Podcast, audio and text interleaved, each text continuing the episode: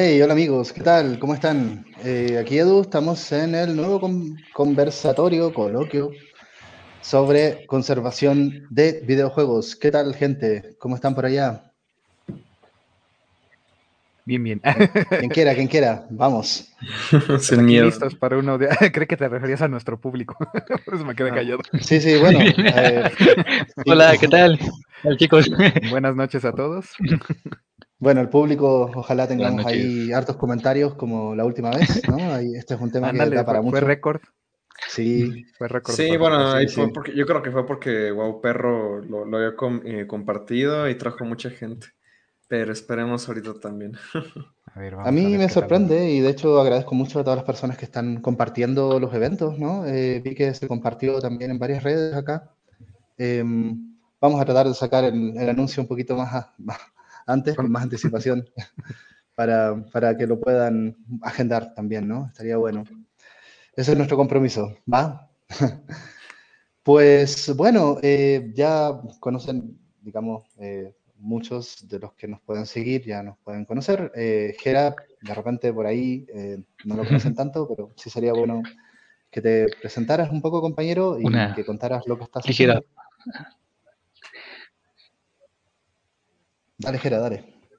Cuéntanos un poquito. Eh, Muy bien, este, pues soy Gera, Gerardo García. Eh, yo soy licenciado en comunicación. Me he inclinado con respecto a la investigación de la relación de videojuegos y este, esta parte de interactividad, principalmente en los medios de comunicación. Entonces, este, pues he participado en algunas actividades con respecto a la difusión este, cultural en medios digitales y actualmente estoy participando en el Global Jam de Día de Muertos que se desarrolla cada cierto tiempo en, el Centro de Cultura Digital. Eh, pues también he participado en algunas actividades con Art Games en España, eh, unas presentaciones y algunas actividades este, de, de, difusión en algunas escuelas y también he impartido algunos talleres con respecto en análisis de los medios de comunicación y con respecto a videojuegos, allí por Filos, la Facultad de Filosofía y, Letras, allí con los chicos de la UNAM. Y qué más, eh, ah, y también actualmente estoy este participando en la parte de difusión y de diseño editorial de la revista estudiantil El Alfiler, de igual de los chicos de filosofía y letras. Bueno, qué bueno contar y contigo. Bueno, creo que es un eh, resumen general. Como, como lo estábamos comentando antes de partir, mucho eh, gusto. está muy bueno contar contigo porque sabemos que estás en este tema de patrimonio cultural y videojuegos. Vamos a ver cuáles son los puntos que, que, están en común por ahí. Y bueno, gente, no sé, yo ya nos conocemos en general, sería bueno ya tirarnos con el primer tema que tenemos aquí y que en realidad ya es algo que ha salido muchas veces, pero sí no está de más decirlo porque hay mucha gente que tal vez no lo, no lo maneja bien, ¿no?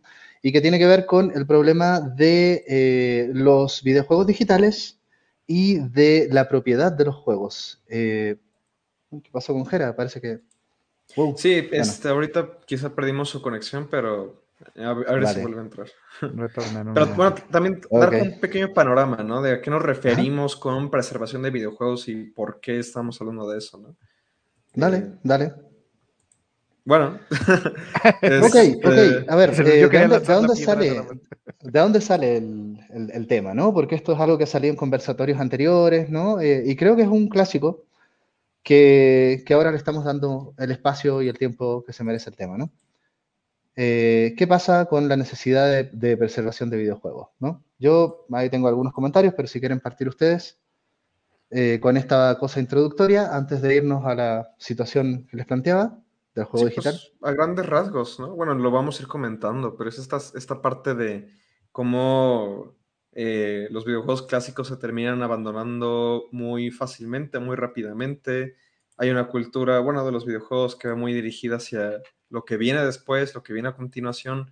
Casi no se hacen, casi no hay esfuerzos. Bueno, sí los hay, pero muchas veces vienen de entidades externas a los propios estudios que desarrollaron estos juegos, ¿no? Em, o sea, los que tienen las licencias, las marcas, eh, difícilmente se preocupan por eh, dejaron acceso a estos videojuegos clásicos, de portearlos a hardware moderno, y si lo hacen es mediante esas remasterizaciones, estos remakes, ¿no? Y rara vez dando, eh, dejando una puerta abierta a estos juegos originales, ¿no? Pero bueno, hay muchos temas ahí que, podemos, que vamos a ir abarcando poco a poco. Y pues ahora sí, si quieres, dale, Edu. Eh, bueno, yo, yo la verdad es que partiría por una pregunta de provocación. ¿Los videojuegos son desechables? No, pero sí. bueno, todo es desechable. ¿no? Claro, pero, pero mi punto es, partamos de la idea que no lo son. Porque a final de cuentas, eh, un juego, hablando ya independientemente del medio, pues puede perdurar en el tiempo siempre y cuando también se le dé cierto respaldo, cierto soporte. Eh, nuevamente, la, cuestión de que los videojuegos se volvieron una industria rapidísimo, surgen casi a la par la, la industria del videojuego con los primeros desarrollos de estas tecnologías, dan pie a que entonces también se aplique una visión muy empresarial al asunto. Entonces, ¿qué estamos mm. teniendo? Tenemos un proceso donde hay cambios tecnológicos, hay mejoras, entre comillas, podríamos manejarlo en esos términos, donde vas creando hardware cada vez más poderoso, vas teniendo acceso a herramientas de desarrollo también más, más complejas, y eso va dando a pie a que pues, los juegos que se jugaban en un inicio empiezan a resultar menos interesantes en diversos aspectos. Sin embargo, se entiende que pues, es un camino, es un proceso que se va siguiendo y obviamente pues los videojuegos modernos son resultado de los videojuegos viejos al final de cuentas, ¿no?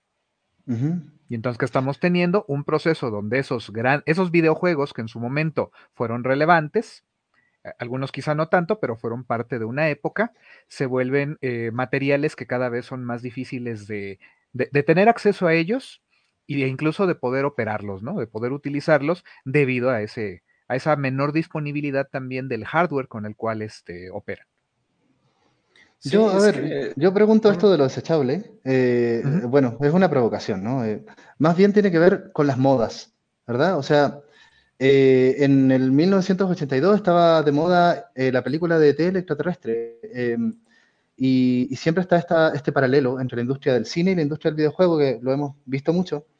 Entonces yo preguntaría un poco qué pasa también con películas como Alien, Rambo, Rocky, que tal vez ya salieron hace muchas décadas, pero ahí quedan como referentes de, la cultura, ¿no? Eh, y de un momento cultural. ¿Pasará lo mismo con el videojuego en ese sentido? Es que, bueno, eh, aquí lo que iba a comentar yo es que también eh, es muy distinto la forma en la que se ha entendido, o sea, la evolución, o no, de nuevo, partiendo de ese término de evolución, ¿no? Pero, o sea, creo que alguna vez lo leí en alguna parte y desde entonces me gusta citarlo. ahí fuente anónima, que la historia de los videojuegos va muy de la mano con la historia del progreso tecnológico. O sea, como que siempre es esta cuestión de, como creo que ya se había comentado, ¿no? De, ah, ¿cuál va a ser el nuevo juego que va a tener mejores gráficas, que va a tener mejor tecnología? Y parecería que los anteriores quedan descartados automáticamente, ¿no? De hecho, hay una anécdota que, me, que se me quedó muy marcada. Una vez fui a casa de un amigo a ponerle Metal Gear Solid 3.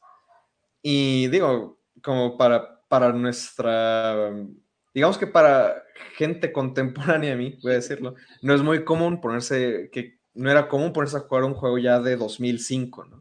Que si lo pensamos, estamos locos pensando que 2005 eh, habla de un videojuego viejo, la prehistoria, claro. La prehistoria, 15 años, wow, o sea. Pero para la mayor parte de jugadores, es una, eh, y, lo digo porque me ha tocado escucharlo de primera mano, decir un videojuego de 2005, es decir, wow, un juego viejísimo.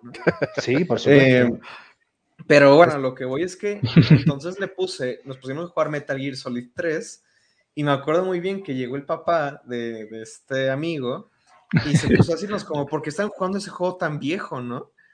O sea, y de nuevo, como yo ya, o sea, bueno, me, me, me, brotó la cabeza inmediatamente. Pues es que, creo, a ver, señor, no se lo dije cara, en su cara, ¿verdad? Pero dije, a ver, señor, es que estás partiendo, está partiendo de esa mentalidad del videojuego como el producto más vil que pueda haber, ¿no? ah, lavadora 1 es peor que lavadora 5, ¿no? Lavadora 3000. Entonces Metal Gear Solid 3 es peor o es inferior a un juego nuevo, ¿no? O sea, no, creo que eh, obviando, o mejor dicho, no obviando, al contrario, ignorando, cualquier cualidad este, estética que puede tener jugar a Metal Gear Solid 3 en específico, ¿no? Que es, es una experiencia, es una, es una serie de cualidades que no va a tener ningún videojuego por el resto de la historia.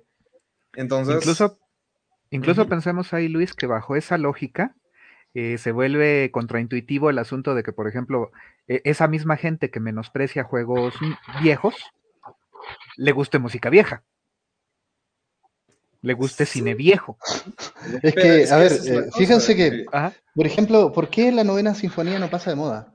Sí, porque el Quijote parece que eh, uno puede hablar de, Don Quijote de la Mancha en el siglo XXI y no, no está mediado ese tema de, oh, pero ¿cómo se te ocurre leer literatura tan vieja? ¿Te das cuenta? o, arquitectura, tal vez, ¿no? Hay otros medios artísticos en donde incluso lo viejo puede ser eh, un, un, signo de estatus, ¿sí? De lo clásico. Ah, es que esto sí que es clásico, ¿no? ¿Qué pasa con pues el cine, con la música, los videojuegos, las industrias nuevas del siglo XX en general, ¿no? De hecho, creo que tiene que ver, ahorita que lo estabas mencionando, eh, mencionando Edu, con el asunto del arte. De un modo u otro, el cine, la música, la literatura, pues están legitimados como, como arte. El videojuego pues sigue batallando con esa cuestión, ya hemos platicado eh, bastante sobre el tema, tal vez no requiera ese, ese, reconocimiento, pero aún así lo anhelamos, lo buscamos, ¿no? Y de alguna manera, pues sí, son productos que se aprecian en términos muy diferentes. Y entonces también ese es el asunto. La novena sinfonía, pues se considera una de las más grandes obras este, eh, exponentes de la música. Lo mismo diríamos del Quijote, lo, lo mismo diríamos de este, de digamos Ciudadano Kane, ¿no? Sí, y tal vez yo cometí el error de decir, ah, mira, como el videojuego es arte, y lo di por supuesto, pero eso también es algo cuestionable, ¿no? ¿Qué pasa con el videojuego respecto a las otras artes? Bueno, tiene que ver con el estatus de arte del videojuego. Puede ser, o sea, digo, ahí vemos una posibilidad porque pues, cuadra la lógica, ¿no? O sea, pensámoslo así, sí se podría sustentar un argumento de, ah, pues es que esas son grandes obras de arte. Y en cambio el videojuego pues está viéndose como un producto, como un entretenimiento para un segmento muy reducido de la población. Vamos, hay una perspectiva ahí diferente al final de cuentas. Es que también, o sea, bueno, este, yo lo veo como una especie de relación eh, que va de la mano, ¿no? O sea, una, ¿por qué muchas veces no existe esta concepción más cultural del videojuego? Que ojo, no estoy diciendo de arte, no estoy diciendo como algo de cultura. puede, o sea, creo que gran parte, o bueno, mucho puede tener que ver con esta falta de historicidad, voy a llamarle, o como esta como esta visión más de hacia el futuro de los juegos, ¿no?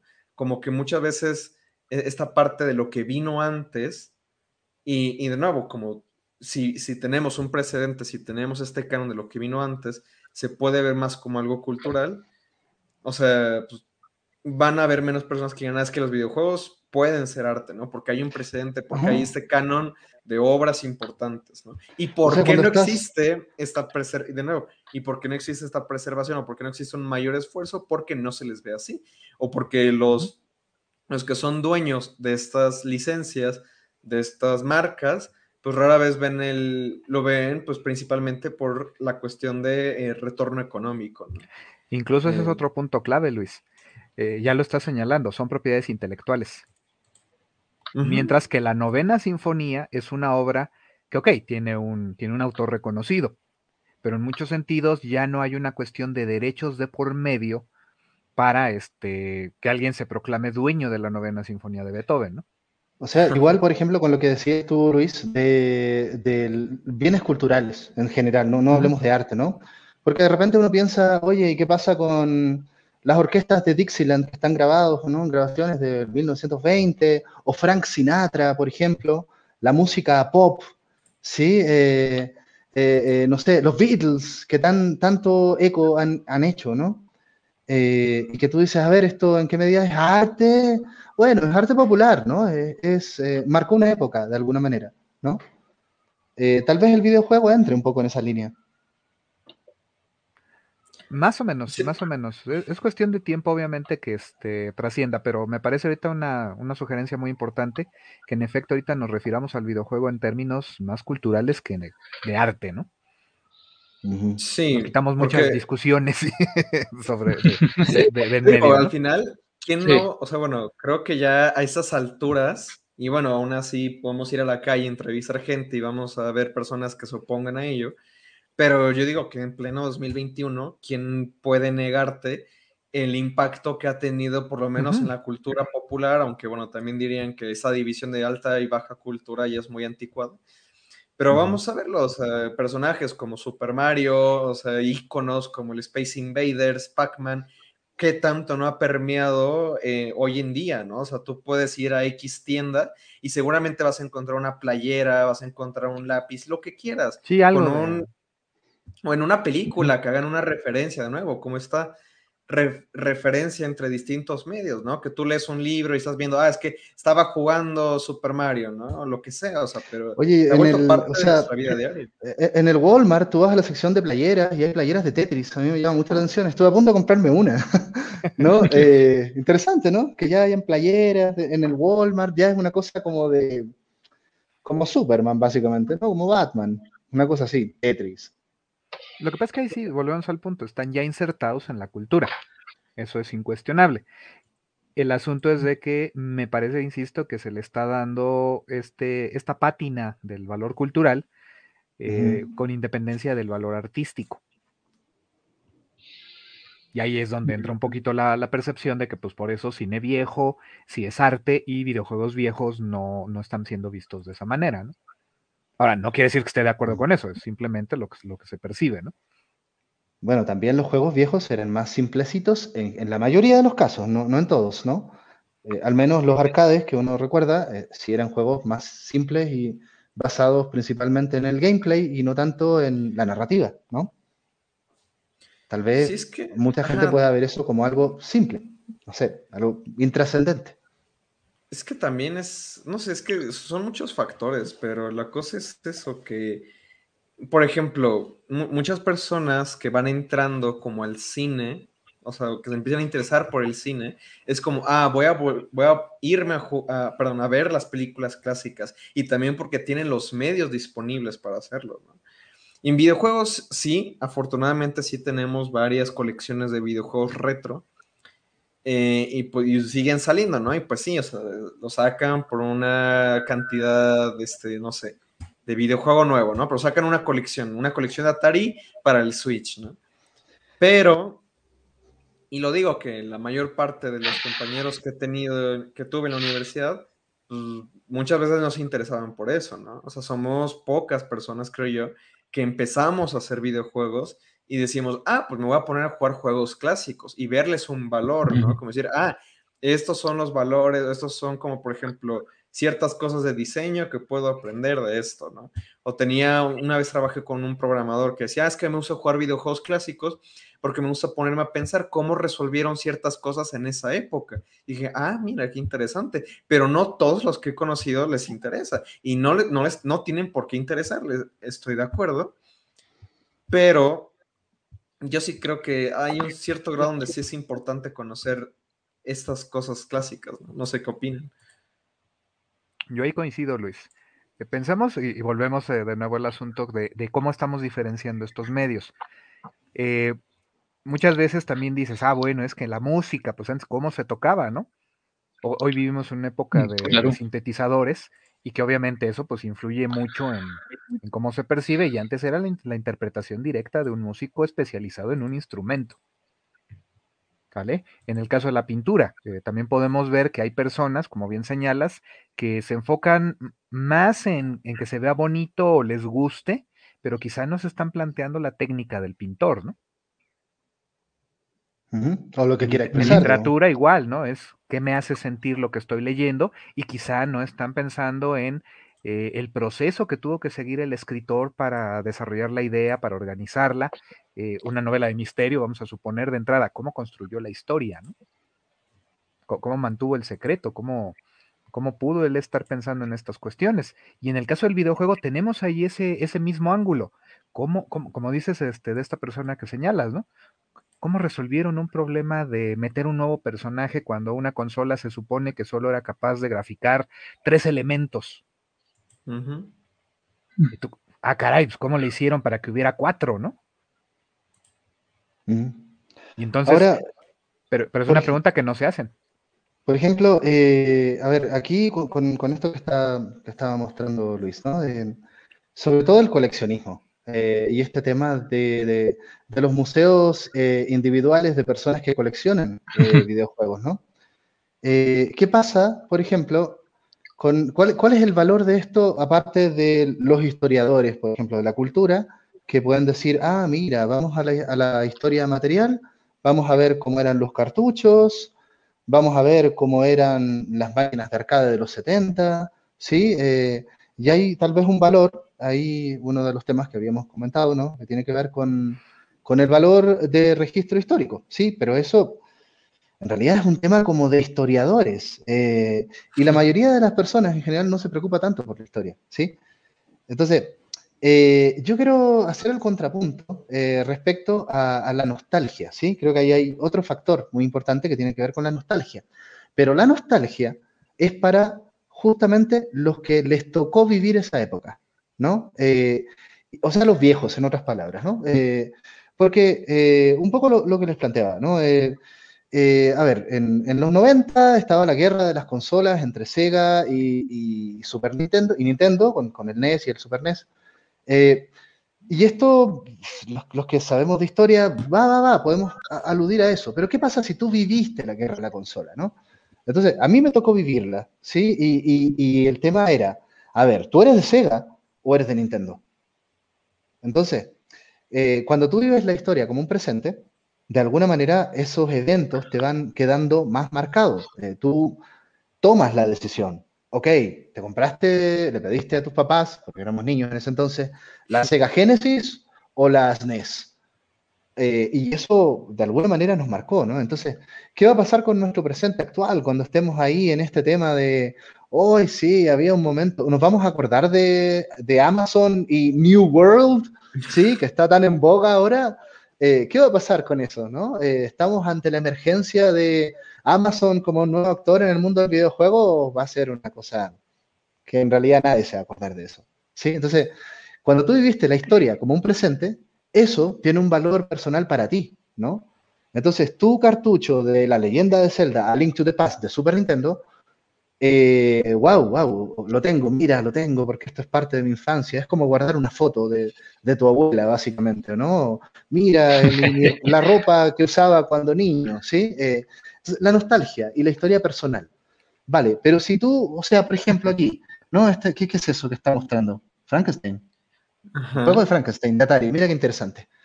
Eh, yo no viví esa época, entonces yo digo, oh, objeto de museo, ¿va?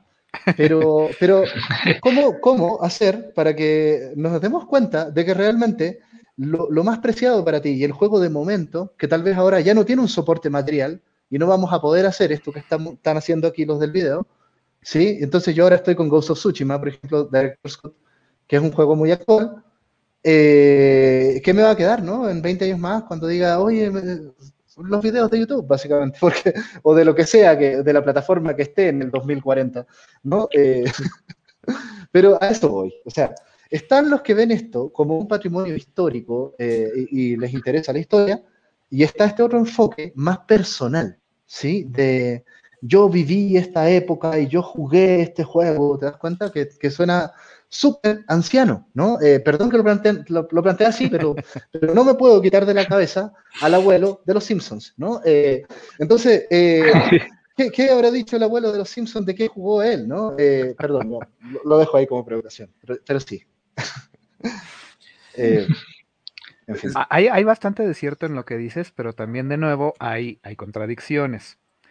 Pensémoslo en ese sentido. ¿Cuántos de nosotros realmente, vamos, hasta nuestros padres, bueno, en mi caso sí, pero este, pero por ejemplo, los padres de ustedes es probable que no hayan todavía nacido cuando salió Ciudadano Kane, ¿no? O de la Tierra a la Luna de los hermanos Méliès. Mm. Mm. y, sin embargo, pueden ser películas que aunque no te haya tocado vivirlas, no te haya tocado estar en ese tiempo, despiertan tu interés. Es, un poco lo que decía Luis, ¿no? Sí. Entonces, eh, hay un poco de todo esto. Nótese cómo eh, quizá la respuesta tajante no exista. Hay gente a la que le interesa lo, histórico por el hecho de que lo liga con lo que está haciendo, lo liga con lo que le interesa conocer sobre lo que le gusta. Entonces ya es una cuestión de un nivel de una, llamémosle afición, no, no es la palabra exacta, pero, pero partes de esa afición, de ese afecto que sientes por un medio.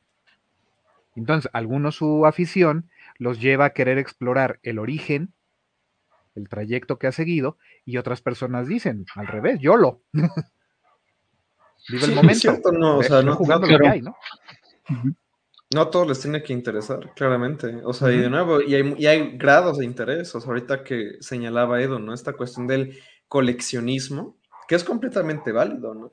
Pero no es lo mismo como, ah, me voy a poner a coleccionar todos los 700 eh, videojuegos del Atari, a querer jugarlos activamente, no sé, estudiarlos, trazar como esta ruta histórica, ¿no?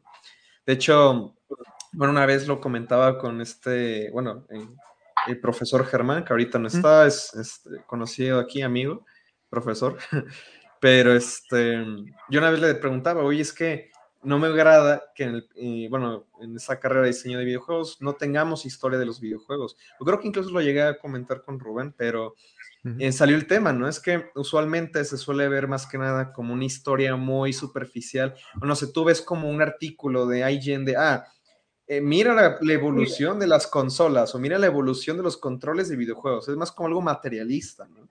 Y hay pocos textos que son sobre el proceso histórico, como el caso de Replay, que Replay me parece un libro, me parece un libro excelente, ¿no? Incluso al comienzo del propio libro dice, esta no es una historia sobre cómo fueron evolucionando los controles de videojuegos, algo así pone. Esta es una historia sobre los videojuegos vistos desde el punto de vista artístico. De hecho, yo cuando le hice el prólogo dije, de aquí soy.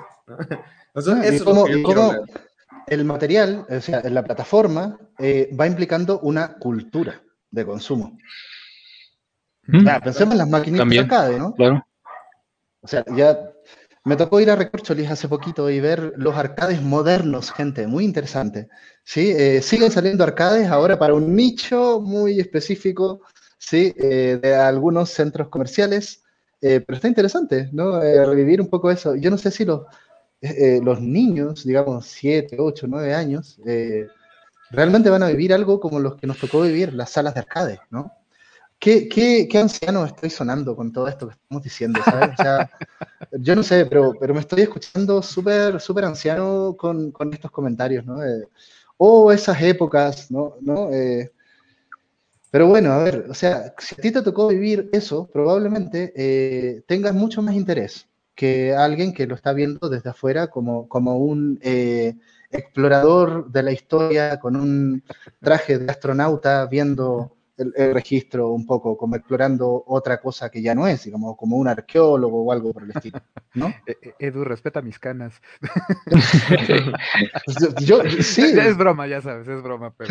No, sí, sí, o sea... Ahorita que dijiste, yo viejo, digo, no manches, yo, yo como 10 años, ¿no? Pues sí, pero es que, es que imagínate, hablamos de lo que decía eh, Luis, ¿no? Hablamos de un videojuego del 2005. Uf, ya, ya estamos medios pasaditos, ¿no? Eh, bueno, no sé, quiero escuchar un poco a Jera, porque yo sé que Jera está integrando ahora, ¿no? Me gustaría escuchar un poco tu opinión, compañero. Sé que estás como nuevito en las dinámicas que tenemos acá, pero, pero dale, coméntanos un poco, ¿no? Eh, bueno, rapidísimo antes, perdón, intermission. Nomás aquí nos manda saludos este McFly, bueno, yo lo conozco ahí, nomás nos pone, algún día quiero entrar a platicar, pues claro, adelante, nomás, si quieres mándame mensaje y vemos para que, para que participes. Yo, yo creo que eso que pudieras entrarle. Es muy bienvenido, ¿no? Eh, si quieren entrar a la discusión, ¿no? Si se sienten como con ganas de... Ok. Bienvenidos. Ya aquí estoy nuevamente. Ya que tengo un pequeño problema con la conexión, pero ya que soy. Bueno, ya estamos. Muy bien. Este, pues sí. Pues bueno, sí, yo creo que es igual como lo comentaban, yo creo que la cuestión del videojuego como tal, también debe ser este mm, un ejemplo histórico con respecto al contexto social en el que se desarrolla, tanto la cuestión tecnológica y también la forma de cómo lo proyecta el, esta parte del creador en su núcleo quizás social o su punto de vista con respecto a un tema, ¿no? No es quizás lo mismo con respecto, no sé, a los juegos quizás los Serious Games de los años 90 que los de en esa época, ¿no? En ese, quizás en ese año. Entonces, es algo muy interesante porque pues no solamente es una forma, mm, un concepto con respecto al juego, sino también al entender eh, qué tipo de narrativas se manejaban en aquel momento, junto con el desarrollo gráfico, también quizás este, pues en esta parte del periodo del autor, ¿no? Como bien pues, lo conocemos, quizás también hay algunos autores y artistas más que nada, que estuvo en algunos periodos, ¿no? Por ejemplo, en este caso, quizás como que les gusta Picasso, ¿no? Con su temporada azul, temporada verde y así, ¿no?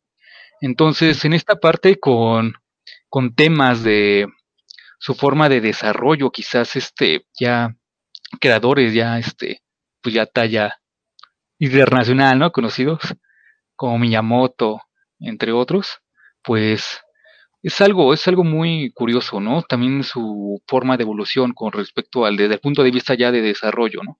Quizás también como creador, pues verlo, ¿no? Cómo, cómo ha evolucionado. Este, ¿Te acuerdas, que era, ¿Te acuerdas que era al respecto de lo que estás diciendo del, desarrollador de juegos para Intellivision, ¿no? Que nos encontramos ahí en, el, ah, la posición de ingeniería, ¿sí? Hay un desarrollador mexicano, no recuerdo su nombre ahora, pero súper interesante, que creaba juegos para Intellivision. Intellivision, ¿qué época es, no? Claramente. 70 y 80 Sí. Sí, sí lo recuerdo bien, inclusive sus, sus cartuchos eran este pues casi artesanales, porque como los desarrollaba como una especie de mm, como de molde, y a partir de ellos, pues comenzaba a hacer más. Y creo, y me imagino que también desarrollaba también inclusive las placas en las que se grababa el juego. Es algo curioso, es algo muy curioso de ello, porque también nos hace remontar de que pues la época de los 8 bits, y 6 bits, entre otras, pues en su momento no fue totalmente explotada, ¿no? También hay muchas propuestas actualmente con respecto a ello, ¿no? Que quizás este, no sé cómo que mm, con respecto al acorde quizás gráfico en el que ahora estamos tan inversos, pero sí es muy interesante el manejo de una narrativa de, de una plataforma a otra, ¿no? Porque sí, este, sí es muy, muy curioso. Más que nada porque también este te, pues te explota en esa parte de la mente, ¿no? Por ejemplo, últimamente he estado pensando en, en comprar un, este, un Game Boy, pero este, estaba como de, mmm, como cuál, ¿no? ¿Cuál, ¿Cuál desarrollo? Y entre plática con un compañero, pues me dijo, oye, si realmente te conviene. Pero pues en esta parte fue porque pues él está como más acostumbrado en ese tipo de gráficos más detallados. Entonces, este, pues sí me puso a pensar esta, quizás también esta parte de difusión o en esta parte de, en el momento en el que te vas este, interactuando con el juego, ¿no? Eh, bueno, con este amigo, pues, pues sí ha estado como más acostumbrado, quizás creo que su primera consola fue creo que el Xbox, entonces, este, de, de allá para acá, pues tiene casi todas sus referencias, ¿no? Entonces, este, tiene este tipo de gráficos distintos, ya en casi 2D o muy, este, minimalistas, pues sí, este, alguno le, le, produce inclusive hasta confuso, ¿no? Porque mm. en ocasiones sí hay este, mmm, no tienen como que tanta, mmm, bueno, están correspondientes también, este, mmm, inclinados a otro tipo de narrativa, no solamente de jugabilidad, ¿no? Sino también de gráfica. Entonces, este, eh, diferenciar un personaje de otro, que quizás, no sé, ¿no? En el inicio que eran como píxeles, este, que quizás nada más era un pixel. Entonces, este, imaginar, ¿no? Desarrollar toda esta forma que tiene el, personaje. Ya si tienes otro tipo de, este, no sé, de referencias, como películas del Señor de los Anillos, otros videojuegos, este, pues sí, ¿no? Tienes esta plataforma, pero si en dado caso el juego, pues no tiene como una, mmm, como que tiene como, los, como las bases, ¿no? Eres un caballero, pero no te define totalmente como caballero medieval, un, un caballero de, no sé, ¿no? Este, de, de Asia, de Europa, de África. Entonces, este, ahí va también, este, quizás nutriendo en esta parte cultural de la, de la persona. Y, claramente, pues va. O sea, o sea, fíjate que ya están los temas, ¿no? Pero de repente están los fundamentos básicos de lo que se está entendiendo por videojuego, ¿sí? Eh, eh, las vidas, partamos por eso, que ya casi que no hay, ¿no? Y, las interfaces y los controles, o sea, vi justo que estaba pasando Destroyer ahí, ¿no? A, mí me tocó, a mí me tocó ir a arcades que tenían Destroyer. ¿Cómo se juega Destroyer? Con un jodido periscopio. Tú metes la cabeza, vas así moviendo, ¿no? Entonces, ese juego se juega con un periscopio que te permite tirar los. Eh, tú eres un submarino, en teoría, ¿no? Entonces vas apuntando y los de afuera ven eso, pero los de adentro ven una visión como más de túnel, que es más difícil ver y es parte de la experiencia y me parece genial en ese sentido. Bueno, eso ya no lo vamos a poder vivir, ¿te das cuenta? Eh, está difícil, ah, eso ya es de museo. Y es que eh, eh, es parte también de lo que... Nada más que no se ha implementado por, diversas razones, ¿no? Ajá. Es que es parte de lo que mencionaba, ¿no? Como los videojuegos, pues digo, inevitablemente, para bien o para mal, o sea, digo, ha supuesto cosas muy interesantes, claramente, que sean tan vinculados con esa tecnología, pero pues con el paso de los años vamos enfrentando estas barreras, ¿no? O sea, de esto que mencionabas, de cómo se jugaban estos juegos, podemos tener una aproximación a través de emuladores, ya sean oficiales o extraoficiales, pero por ejemplo, Outrun, no, yo descubrí Outrun. Qué hermoso. Yo, Outrun, yo pues, lo jugué hasta hace muy poco y de hecho ahí va otro tema interesante que lo jugué como parte de Yakuza, o sea, en Yakuza 0 Tú mm. puedes jugar eh, entrando a, una, un Sega dentro del juego, puedes ponerte a jugar a Outrun. Y yo ahí jugué a Outrun y me gustó muchísimo. Pero digo, ahí la reflexión que me dio es que yo vi al personaje entrar al gabinete a jugar a Outrun y pues digo, jugándolo, pues me, me, queda muy claro y leyendo sobre el desarrollo, ¿no? Lo que quería Yu Suzuki era generar esta experiencia de manejar un coche, ¿no? Y me imagino, wow, imagina haber jugado, pues, eh, en, este, en, esta, en esto que se construyó, ¿verdad? Para que tú estuvieras simulando estar en un coche y siento que nunca lo voy a poder experimentar, ¿no? En lo más cercano que tengo es jugarlo en mi vil pantalla aquí, ¿no? O sea... Y, además, imagínate la vocación que hace a otros, ¿no? Yo, yo soy súper fan de ese juego, porque además tiene todo este rollo del escape, ¿no? De la escapada romántica, porque te vas con tu novia, ¿no? O sea, son 12, se fija. Y es simplemente ándate por los caminos. Y, yo, yo tengo un poco la no sé si será así, pero yo tengo la fantasía como de estás en una costa de Estados Unidos y te vas a la otra costa, ¿no? Es como un viaje a través de Estados Unidos, ¿sí? Eh, han salido varias versiones de Outrun, ¿no? La Outrun 2000, eh, eh, no sé, yo he visto como tres versiones de esta. Pero también la, la, música, por ejemplo, el hecho de que tú pudieras elegir música, la banda sonora, y este rollo playero, que de alguna manera a mí me evoca a Miami Vice, porque estamos un poco en la época, ¿no? Eh, sí, son, evocaciones, más allá del control y de lo, lo, ¿Qué pasa con esa fantasía de, playera del vehículo, no? Yo me voy por ese lado, no sé, me gusta eso. y, aquí, estamos hablando de, aquí estamos hablando de arcades, pero también pensamos que incluso si tú estás emulando un videojuego del Nintendo 64 o PlayStation 1, vamos a decir, o sea, ya, ya estamos con un tema de que probablemente lo vas a estar jugando con un control moderno, ¿no? Y no vas a tener la experiencia física, este tacto, de estar jugando, por ejemplo, con el infame control del Nintendo 64 o el del Nintendo original, ¿no? Claro. Se pierde una capa, inevitablemente. Una capa buena o mala, digamos, ¿no? capa al fin. Sí. Sí. Sí, inclusive tanto con respecto a los controles y también este, con lo de la pantalla, porque si este, pues las pantallas de la época, digamos, la mayoría eran que, este, pues, quizás televisores grandes, de pantalla redonda, y pues la, la, forma de visualización, ¿no? También como creaban los gráficos ese tipo de pantallas, junto con las de ahorita, sí cambia bastante. Inclusive este... ¿no?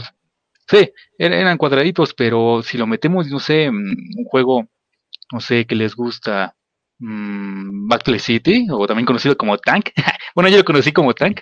Este, si lo jugamos quizás en una televisión, no sé, este, vieja, pues sí, tiene, lo vemos, ¿no? Totalmente, pues, pues chida la calidad, este, el tamaño, quizás también los colores, pero verlo quizás en una pantalla, ¿no? 4K y este, pues grande, si hasta como sientes como un poco una especie como de deformación con los personajes, ¿no? Bueno, en este caso los tanques, ¿no? Pero este, es algo interesante porque si este eh, claramente es una tecnología directamente pensada para en aquella época, ¿no? O sea, si este como que si es muy... Mm, o sea, puedes jugarlo, ¿no? Totalmente, ¿no? ¿no? No pasa nada, pero esa experiencia quizás visual, tanto gráfica y tanto este de, de los controles, como lo comentaba el compañero Luis, pues sí, ¿no? Tiene su, su toque, ¿no? Sí, tiene su, sus ganas, porque por ejemplo en la NES, cuando jugabas, no sé, Mario Bros o Contra, pues llegaba un momento en el que el control, con su ergonomía, entre comillas, que tenía, ¿no? Cuadradito, pues te lastimaba los dedos, ¿no? Entonces, entre estar peleando, no sé, este, con un avioncito en contra, pues sí sentías tanto esa, ese toque, ¿no? bueno, eso ese ligero jalón como entre los dedos. Entonces, este, las ampollas, pues, ¿no? O sea, la verdad es que el control de NS es bastante poco ergonómico, ¿no? Eh, sí. Y no solo, no solo el control, o sea, las pantallas de, televisores de, estos de rayos catódicos, ¿no? Eh, que, estas que cuando tú te acercás y la estática te, deja los pelos así parados. Eh, y que y las mamás decían, cuidado niños, no se pongan tan cerca. Yo la verdad es que creo que a mí sí me daría un poco de miedo mirar muy cerca las pantallas CRB, ¿no? Eh, entonces, CRT. Entonces, yo no sé si está bien o está mal, pero las pantallas ahora tal vez son, eh, controlas más el brillo, ¿sí? Ahora, los arcades, las maquinitas, tenían ese tipo de monitores, ¿no? Y, los arcades tú los ves como a cuánto, 25, 30 centímetros, ¿no? Se ve de cerquita, ¿sí? Eh, entonces, ¿en qué medida eso te afecta también, ¿no? La, vista, todo este tema poco ergonómico tal vez que uno puede atribuir a, a, a las tecnologías y las plataformas antiguas, ¿no? Sí, pero... Y retomemos ahí, es de nuevo eh, aprovechar la tecnología disponible, lo que se podía hacer. La estética de los videojuegos viejitos, eh, en efecto, pierde calidad porque eh, se eliminan ciertas características que eran inherentes a la tecnología de los ochentas.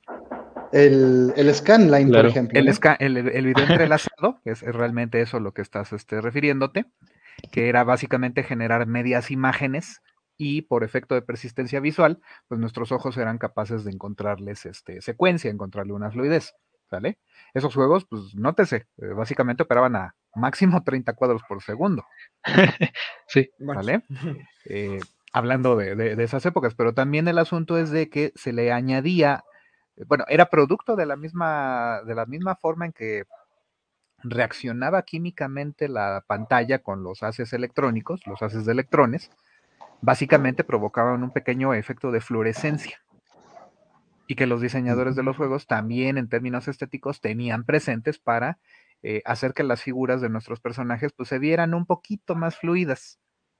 Hoy con las nuevas tecnologías evidentemente ya no hay esa, esa generación de, de, efecto visual. Entonces por eso los juegos pues se ven, se ven bien pero se ven distintos como han señalado. ¿no? Pero es eso, simplemente una, limitante tecnológica, ¿no? Por ahí qué interesante, Qué interesante los emuladores cuando tú puedes emular los scanlines. Sí, de hecho es lo que iba a comentar, porque yo, yo sí lo hago. O sea, bueno, eh, procuro hacerlo, eh, por ejemplo, en el Switch que viene esta, esta colección de juegos clásicos. Yo cuando he jugado juegos en el Switch, o sea, sí procuro ponerlos así. De hecho, alguna vez veía ejemplos en Twitter, así que comparaban como el modo pixel perfect, que es como le llaman, que es como pues, cómo se ve el juego en pantallas modernas versus el filtro. Y por ejemplo, hay partes donde incluso, creo que ponen de ejemplo un juego de Castlevania, no me acuerdo cuál, pero era de que, por ejemplo, con el modo pixel perfect o sin el filtro, como que hay, una, hay unos ojos de un personaje que se ven rojos, pero no se ven como no se ven como con un efecto que con el modo CRT, como está ahí, como que el, blur hace que como que cobre mayor eh, dominancia, un mayor aura, ¿no? Entonces como se están perdiendo de nuevo, esto, es como, va, es una ironía, pero se pierde un detalle visual por la falta o por la, no sé cómo llamarlo, ¿no? Pero por, por culpa de las pantallas modernas, se pierden detalles, no sé, es a lo que voy. Eh, o sea, tiene una forma de ver el juego, ¿no? Ahí viene, viene muy bien al, caso la famosa frase italiana de traduttore, traditore. Traductor ah, traidor. Traductor traidor, en el cambio tecnológico, pues hay una pérdida. Sí. Sí. Pero, bueno, no sé, hablando de, de todo esto de emuladores, creo que, bueno, o sea, yo, yo hasta ahorita lo que puedo decir es que sí, o sea, eh, no todos les va a interesar juegos viejos, eso está claro, y le vemos un valor, pero yo, o sea, yo el mayor problema que me he enfrentado como pues alguien que se ha interesado por videojuegos viejos es mientras he ido creciendo poder encontrar este acceso a estos juegos viejos, ¿no? Creo que por ahí algo comentó Gerardo que me llamó la atención, ¿no? O sea, de quiero comprar un Game Boy. De hecho, yo a mí a mí me tocó, estando muy, muy pequeño, empezar a, bueno, a vivir mis primeras transiciones de generaciones de consolas, que dejaba de ser disponible los juegos de Game Boy Advance y ahora solo encontraba juegos de la DS, ¿no? Y pues eso es como, a mí, a mí se me hace súper frustrante, ¿no? Que entre más se tardas en comprar juegos de una generación, se vuelve. Incrementalmente difícil encontrarlos, ¿no? Y te tienes que atener muchas veces a si esa X compañía lo saca o claro, te queda la emulación pero no sé cómo hayan vivido todo esto. pues eso bastante.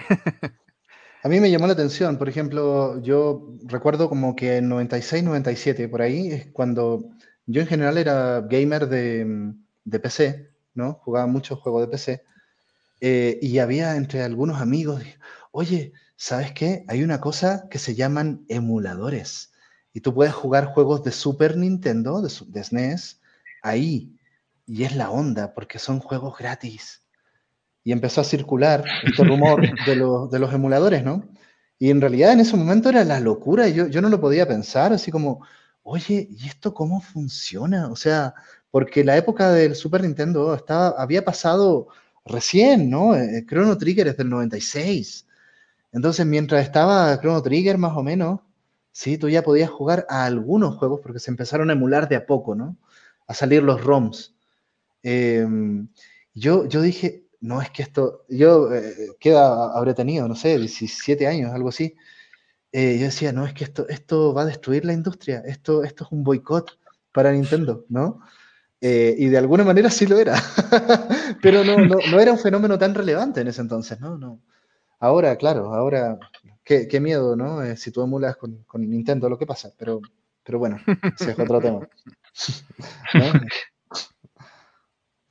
Fíjate, Edu, que acabas de mencionar algo que este, también me parece clave en, el asunto de, cómo nos está afectando, o sea, cómo, cómo, cómo percibimos también un medio, y es la comprensión del propio medio. ¿A qué voy con esto? Eh, en la música, al final de cuentas, tal vez no seas un músico profesional, tal vez no tengas realmente la capacidad para tocar un instrumento, pero sin embargo entiendes los principios. Ah, pues una flauta hay que soplarle, a un piano, pues hay que presionar las teclas. una guitarra, pues hay que rasgar cuerdas. Unos tambores, hay que golpearlos con, unas este, baquetas, hay que golpearlos con diferentes este, objetos. Y entonces entiendes el principio con el que funciona la música, ¿no? ¿Vale? Tienes el cine. Pues básicamente es muy raro que una persona no te sepa decir que son una serie de fotografías en secuencia, ¿no? la literatura. Pues, al final alguien se sienta y se pone a escribir, sea, con, sea a mano, sea con una máquina de escribir, sea en un teclado de computadora, pero se entiende de que entiendes cierta mecánica eh, inherente al, proceso artístico, igual un pintor, ¿no? Es, ah, pues es un cuate ahí que empieza a hacer trazos, empieza a hacer rayas, ponle que lo estamos simplificando obviamente, pero entiendes el, principio con el que funciona. Pero ya en el caso de los juegos, es que en el cine me queda la duda, ¿no? Porque estamos tan acostumbrados a las imágenes en movimiento que yo no sé si en la actualidad la gente realmente entiende el cine como una serie de mm. fotografías que van moviéndose, ¿no? Porque se, se han naturalizado mucho. Eh, pero, bueno, pero se entiende. Yo, Buen punto. Pero aún así, cuando entra en la discusión el asunto, por ejemplo, en el caso de los videojuegos, de los famosos frame rates, los famosos FPS, te mm, empiezas a dar cuenta, ah, pues son, son fotogramas y ya tiene la palabra foto, ¿no? y, sin querer la, ligas al asunto de una fotografía. Y al final lo vas viendo, empiezas a ver documentales de cómo se hace una animación y empiezas a darte cuenta que en efecto son un montón de dibujos en secuencia, ¿no? Entonces digo, ahí, hay como los elementos para entender el, proceso eh, como el proceso mecánico dentro de la, de la creación de un contenido de estos. Pero en el caso del videojuego es una abstracción muy cañona. Pues digo, yo siempre lo saco a, colación porque sí me, llamó mucho la atención esa historia que nos contabas de cómo había una alumna, un alumno, ¿no? Que decía, es ah, que yo pensaba que eran personitas en la pantalla, que estaban vivos. sí, no, bueno, por si... Ajá, no, y, y, el punto es ese, y estamos hablando de un estudiante de la carrera de diseño o programación de juegos. Llegó con ese grado de inocencia sobre el proceso de hacer juegos, ¿no? Y, ahora, el chavo le interesó todo este rollo y, es otra cuestión, ¿no? Pero, pero fíjate cómo ahí hay un nivel de comprensión, este, pues tremendamente limitado, ¿no? Ahora no sé, yo, yo no sé muy bien cómo resolver este problema de, entonces, ¿cuál es la importancia del videojuego? Más allá de los historiadores del videojuego, ¿no? y más allá de la nostalgia personal, que, creo que eso es como, si a ti te tocó vivir un proceso y te marcó, ámalo, trata de divulgarlo, pero es que en realidad yo creo que no te van a entender. Eh, es como, a ver, el ejemplo que yo, yo siempre he, he, puesto, ¿no? Nosotros tenemos, sabemos en general que en 1969 llegó el hombre a la luna ¿sí? Y, está la grabación, y están las fotos, ¿no? Y algunos dicen que fue un montaje, pero bueno, a ver, ok, nosotros podemos ver eso, eh, así como, ah, mira, mira, mira la historia. Pero ¿qué tal si tú viviste en 1969 la experiencia de estar ahí en las radios, ¿no? Y en las primeras televisoras en blanco y negro, eh, eh, viendo estas noticias, ¿no? Y fue un evento mundial, y tú lo viviste, ¿sí? Es muy distinto, ¿no? Entonces, es como si a ti te tocó jugar Final Fantasy VII, ¿sí? Eh, eh, en la época, en el 97, ¿no? Eh, y, wow, y todos quedamos así, ¿no? Y, pero aunque es un hito, si tú quisieras transmitir eso y lo genial que es Final Fantasy VII, bueno, tal vez tengas que hacer el remake, tal vez ahora, bueno, te recomendaré el remake, ¿no? Porque jugar el juego original está duro, sí, para la gente actual, ¿no? Lo mismo, o sea, yo tengo la suerte de haber jugado, para mí es mi, aventura gráfica preferida, que es el, Siberia, ¿no? Eh, con, con S. Y también jugué el Siberia con C, que es otro, el Siberia, que es increíble también, ¿no? Y es más antiguo todavía, pero el, el, Siberia con S, 1 y 2, a mí me parecen obras maestras de la aventura gráfica. Y lo he estado tratando, ahora lo están regalando, ¿no? Jueguenlo, pero en realidad creo que da lo mismo, porque simplemente creo que no, no es lo mismo, ¿sí? Porque están en otra época, ¿sí? Eh, eh, tiene un valor artístico, total, pero no sé si va a ser lo mismo jugarlo en el 2000, en el momento en que salió, y que esa era la tecnología actual, a jugarlo en el 2021. ¿Se dan cuenta? Sí, o sea, es que nunca va a ser lo mismo. O sea, partiendo desde ahí, nunca va a ser lo mismo. Incluso con otros medios, ¿no? O sea, tú, o sea, a mí me pasó cuando yo vi Ciudadano Kane, por ejemplo, que la vi por, por, informarme, ¿no? Así, ver ah, cuál es la que consideran muchos de las mejores películas de la historia. Yo voy a ser sincero, yo la vi y dije, pues no sé, o sea, está bien, no me gusta mucho, pero poniéndome a investigar, o sea, algo que me llamó la atención, ¿no? Es que decía, es que Ciudadano Kane, si tú la veías en su momento, por ejemplo, para muchos que la vieron en esa época fue muy rompedora en muchos aspectos de su filmación, muchas técnicas que hoy damos por hecho, por cómo ha evolucionado el lenguaje, como los flashbacks, en esa época no era tan común, por cosas así que me empecé a encontrar. Aún así, yo he visto películas viejas, o sea, viejas ya porque salieron antes de que yo naciera, como 2001, y 2001 me, me rompió la cabeza en lo absoluto. Y también me han pasado con videojuegos, o sea, honestamente, o sea, nunca va a ser lo mismo haber jugado Doom cuando salió a jugarlo ahorita, pero yo jugué Doom original hace como un año o hace dos años y yo me quedé maravillado, dije, wow, o sea, es de los mejores viejos que he jugado en mi vida, ¿no? Un juego de 1993, entonces... Sí, pasa. Digo, 1993 que fue antes de que yo naciera, ¿no? También para que, este, para poner un poco... En, la misma línea, ¿no? En la misma línea, eh, mi hermana tiene 16 años y es súper fan de las películas de Chaplin. Eh, y las conoció, ¿no? Eh, son películas del 30, del 20, La Quimera del Oro es del, 19, creo, del 21, algo así, ¿no? Eh, claro, o sea, ¿qué versión vemos de la Quimera del Oro de Chaplin ahora? Con música y con un montón de cosas, por supuesto, no es, no es lo mismo y nunca será lo mismo. Pero de todas maneras tienes acceso un poco al, corazón de la obra, ¿no? Y yo lo mismo, eh, yo les recomendaría a muchos que jugaran Gálaga. Yo soy súper fan de Gálaga. Me parece un juego entretenidísimo. Eh, también es un juego del 81, si mal no recuerdo, ¿no? Y pasa eso, hay, hay juegos geniales de, de, esa época, ¿no? De otra época. Y que podemos disfrutar, pero hay que tener una sensibilidad también, no es para cualquiera tampoco. Sí. Ah, claro, ese es el punto. Eh, tienes que irte dando cuenta de que, eh, o sea, tiene o no tiene sentido, pues también depende de qué tanto te esté interesando. Obviamente, en la formación de profesionales, específicamente en el caso del área de juegos, pues es muy importante que conozcan de dónde vienen que les gusten, esa es otra onda, porque es una cuestión este, de, criterio personal. Pero en términos formativos, como bien lo señala Luis, es, son eran retos tecnológicos de cómo se hacía eso.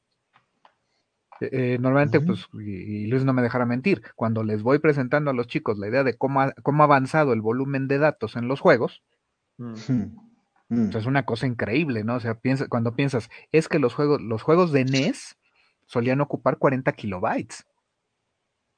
En los emuladores se puede ver, ¿no? Eh, Ajá, son archivos.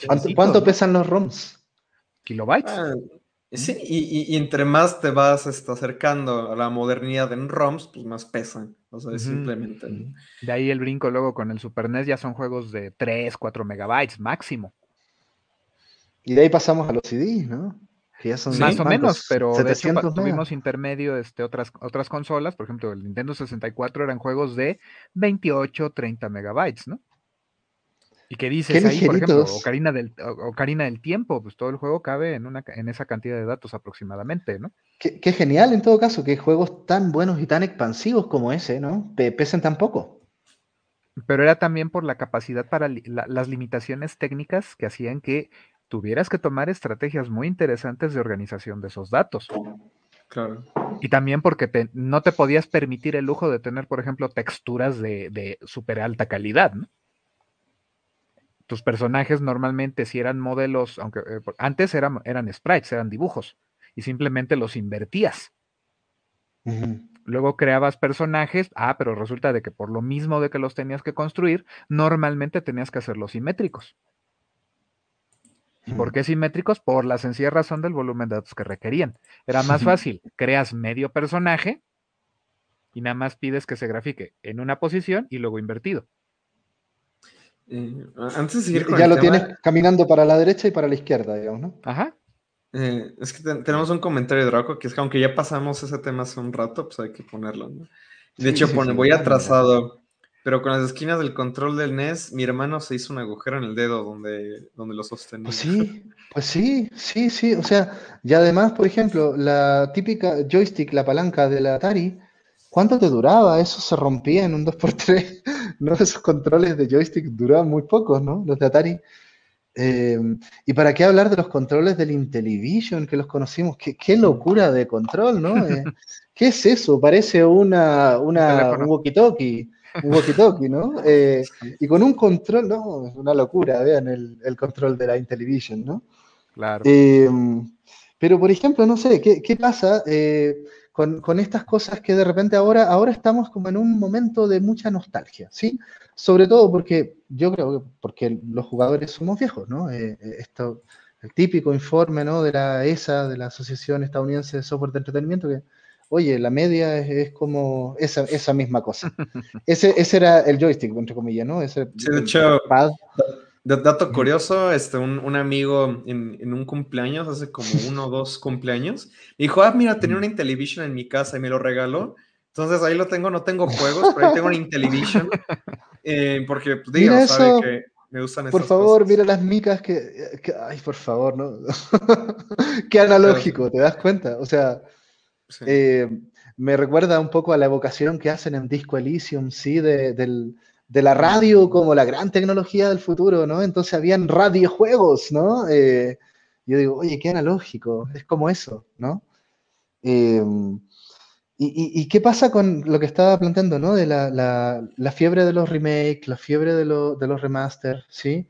Y pienso ahora en este ejemplo de Crash Bandicoot 4, mm. que, que, tú puedes elegir, oye, juega en modo clásico o juega en modo moderno, y el modo clásico es con vidas, ¿sí? Mm. Eh, y creo que es de los pocos juegos que, que implementan ese sistema de vidas, ¿no?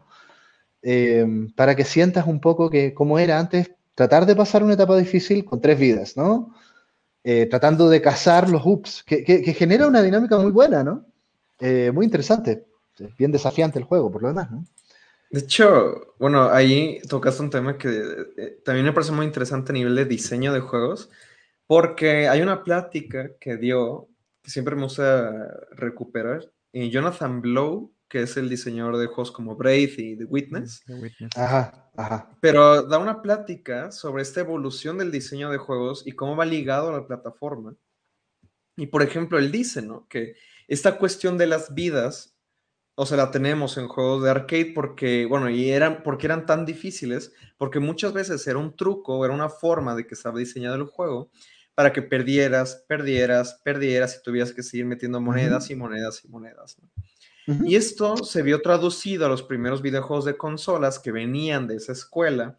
Y pues digo, tú juegas a muchos videojuegos clásicos, que así les voy a llamar y que yo me he puesto a jugar, y realmente son juegos cortitos, ¿no? O sea, el primer Metal, Metal Gear Solid, el Spider-Man de PlayStation 1 que me lo saca, bueno, el, el Spider-Man me lo acabo de pasar, me durará, duran 3, 4 horas a lo mucho. Pero, o sea, bueno, y si sabes qué está haciendo, duran incluso menos, ¿no?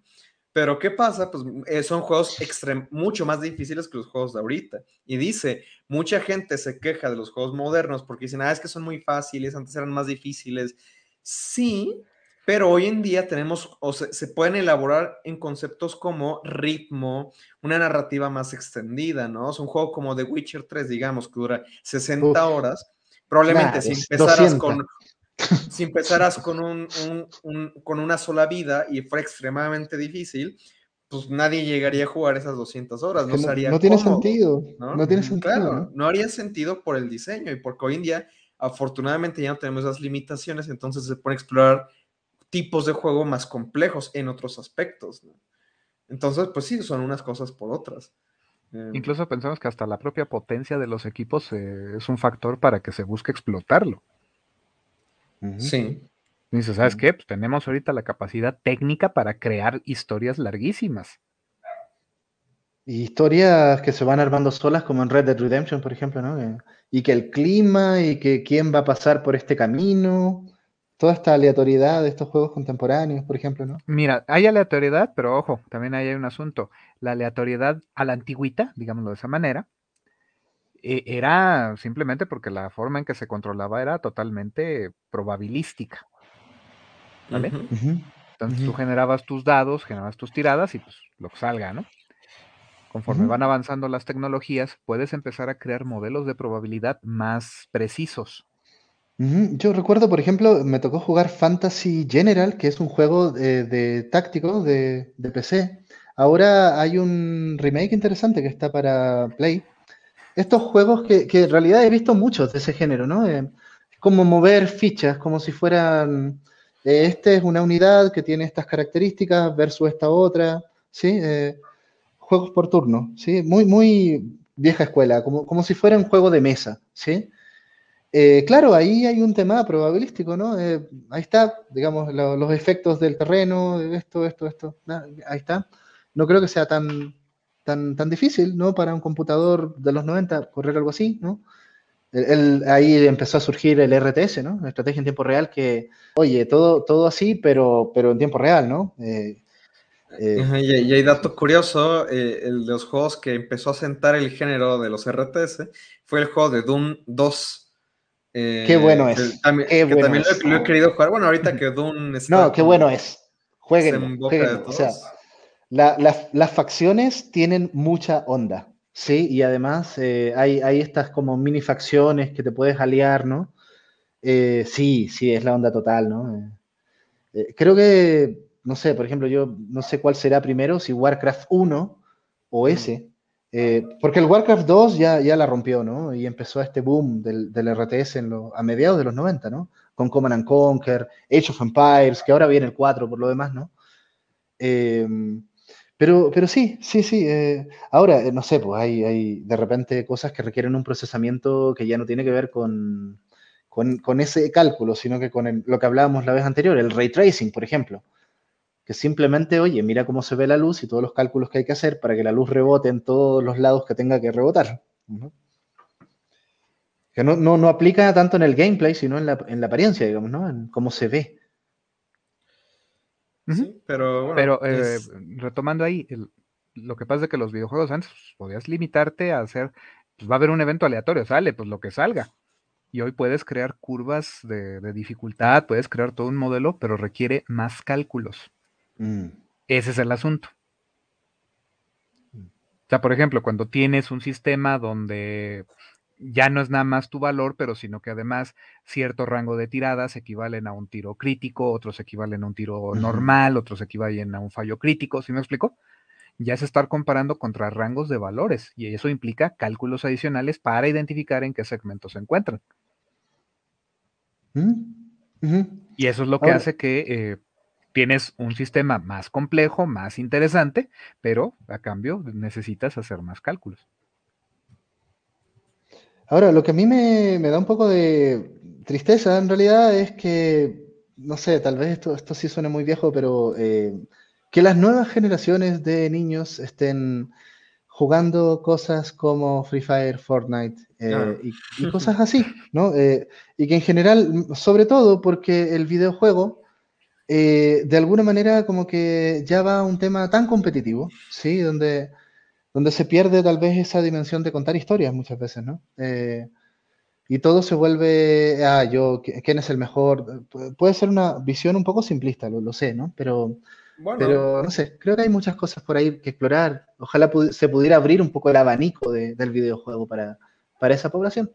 Yo, yo te, te, diría que sí, pero no, porque pues digo, al final del día muchos de los, o sea, de los juegos clásicos pues iban sobre eh, competitividad, ¿no? Y también pues digo, también al final día va a tener que ver con los intereses de cada quien, ¿no? por ejemplo, o sea, pudiste haber crecido jugando videojuegos en los 90 y alguien pudo haberse clavado mucho en videojuegos de PC, no sé, aventuras gráficas, este, eh, eran juegos más narrativos o pudiste haber estado jugando en los arcades juegos de competir con los demás, ¿no? Eh, sí, y también, pero diría que también hoy en día es que también no voy a decir hoy en día porque no quiero sonar ya que estoy viejo y tengo 21 años. Pero... ¿Te das cuenta? Sí, todos somos viejos ante esto, ¿no? Este, pero simplemente lo que yo abogo es porque haya métodos de acceder a, estos, estas obras clásicas, ¿no? Al final del día, pues algo, eh, no a todos les van a gustar, pero ¿qué tal que alguien le está pasando como a yo cuando yo estaba pequeño, que yo de pequeño decía, es que me encantaría jugar Super Mario World, porque yo, yo, yo jugaba Super Mario Galaxy, ¿no? Y decía, pero es que estoy leyendo en internet que estaban estos juegos que estaban antes, mm. pero ya no los, no los puedo jugar. ¿Cómo le hago para jugarlos? ¿Dónde me compro una Super Nintendo? ¿Dónde me compro ahí Super Mario World? Ahí está el gran problema. Sí. ¿Cómo acceder a esos juegos? Sí, ahí, ese, claro, ahí ese iba a ser el tema inicial. Claro, ese iba a ser el tema, inicial, ¿no? Nos fuimos, porque ahí está el problema, ¿no? Ahí está el principal problema, que no podemos acceder. No podemos acceder. Sí, nos cuesta mucho. tenemos que emular y la emulación es una cosa que tiene sus complejidades, sobre todo con Nintendo. ¿no? Entonces, eh, tendremos que esperar a que Nintendo nos ofrezca una versión para una consola actual de Super Mario World, que debe estar, ¿no? No sé cómo, está la situación ahora en, el ecosistema de la Switch ahí. Pero, entonces, bueno, ¿y qué pasa si quieres jugar alguna otra cosa, ¿no? Eh, por ejemplo, de, de, los juegos clásicos de NES que aparecen en la Switch cuántos hay y cuáles quedan fuera, ¿no? Eh, no hay una exhaustividad ahí, probablemente sean los más populares. Entonces, ¿qué pasa con las joyas ocultas? Mira, ah, ahí hay varios, varios este, ángulos. Eh, hay juegos de los que ya no existen copias, de los que ya se perdió, incluso en esa época no había ni código fuente, era circuitería, eran con puertas lógicas, este, mm. eh, que, se que precisamente se conectaban, por eso eran cartuchos, se conectaban a la circuitería base de la consola y ya eso es lo que permitía procesar el juego. ¿Sale? Pero entonces, ¿qué ocurre? Ya no existen esos aparatos, ya no existen cartuchos, ya no quedan diagramas de circuito de, de, esos juegos. Y entonces la posibilidad de, recuperarlos ya es imposible. Sí, de hecho, creo que pasó con Silent Hill. Eh, entre paréntesis, eh, nos, contacta eh, Gera, nos dijo que tiene un problema de conexión, ¿no? Entonces, lamentable que no pueda estar ahí con nosotros nuestro compañero, pero bueno, de todas maneras, al menos algo pudo aportar, ¿no? Eso, entre paréntesis, ¿no? Ahí está, ahí está Jera. Sí, bueno, ahí lo puse. Pero bueno, comentaba de pues Silent Hill que creo que ocurrió, bueno, ha ocurrido con varios juegos de Konami. O no me acuerdo, alguna empresa que había dicho que perdieron, perdieron el código de sus juegos. Entonces creo que Silent Hill 2 y Silent Hill 3, que muchos, muchas personas eh, criticaron el port HD que hicieron hace, bueno, hace ya varios años. Hace unos años, sí.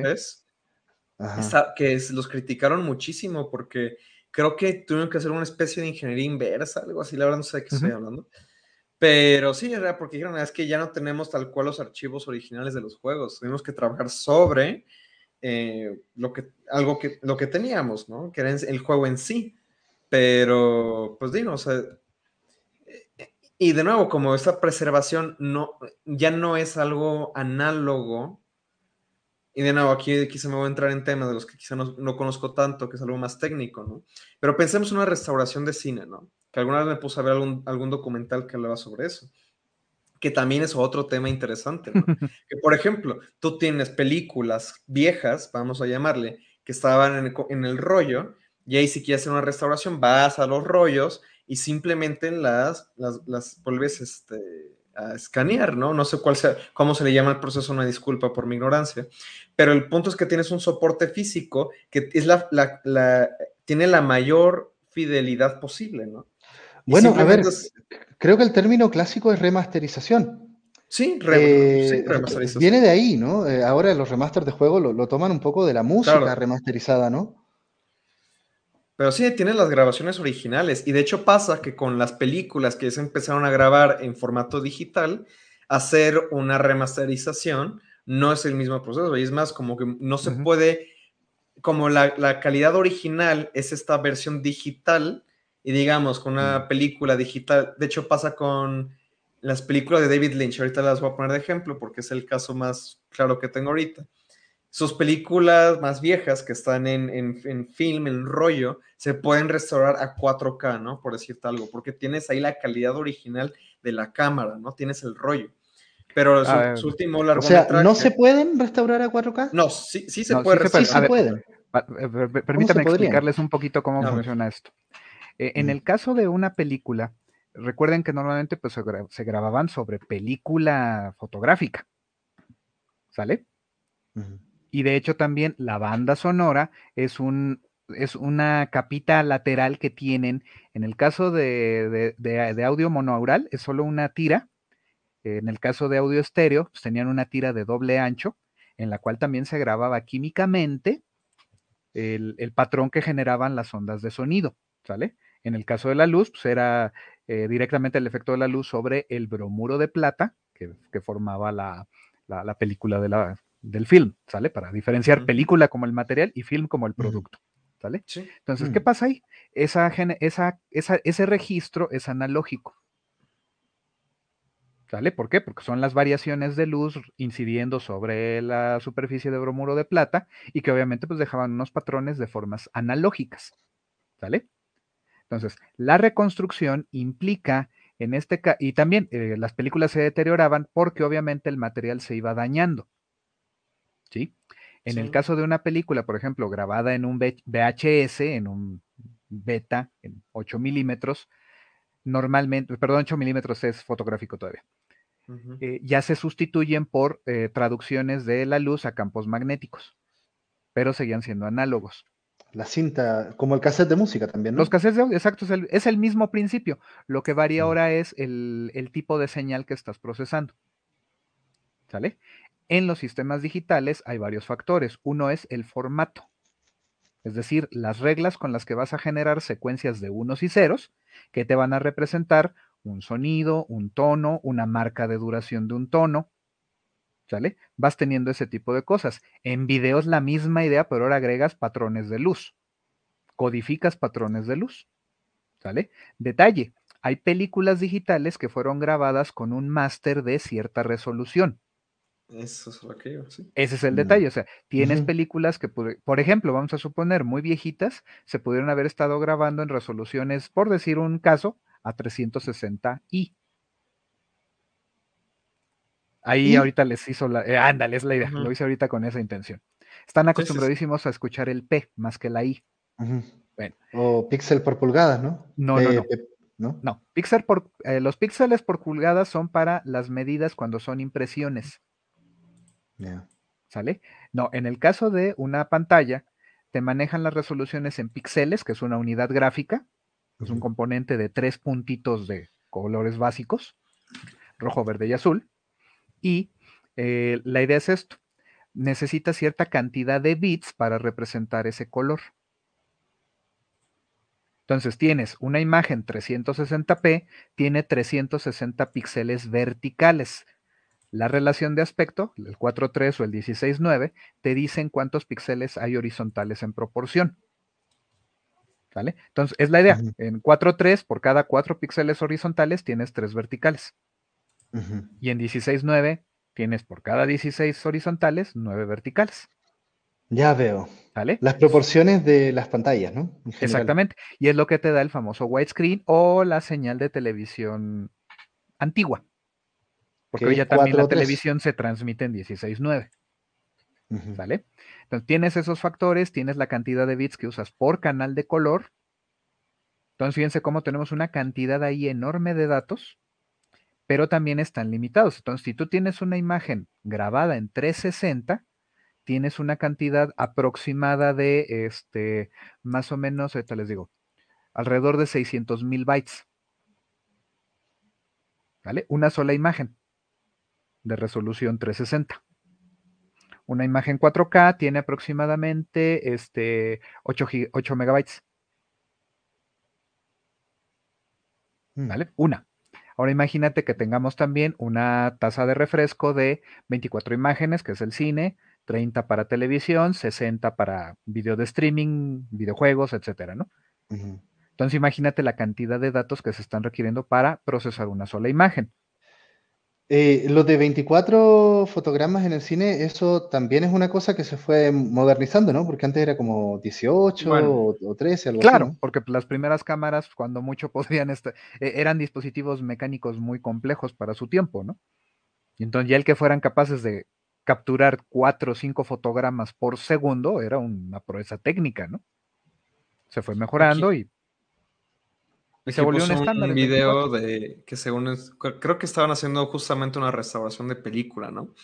Pero sí, el tema aquí ves que, bueno, ahorita por, iba a poner el ejemplo, que la última película, largometraje que sacó David Lynch en 2006, la grabó todo completamente con una GoPro tú ves la película y está en una calidad terrible, ¿no? Pero pues ahí eh, alguna vez veía que un, por ejemplo, un videoclip que ya se grabó con una cámara moderna, que no es en sí un film, la restauración se hace como escalando. Entonces tú ves como una remasterización de un videoclip moderno y se ve peor que una restauración de un videoclip que habrán hecho en los ochentas todavía con film, ¿no? Claro. de hecho, aquí nos aporta Draco otra vez, ¿no?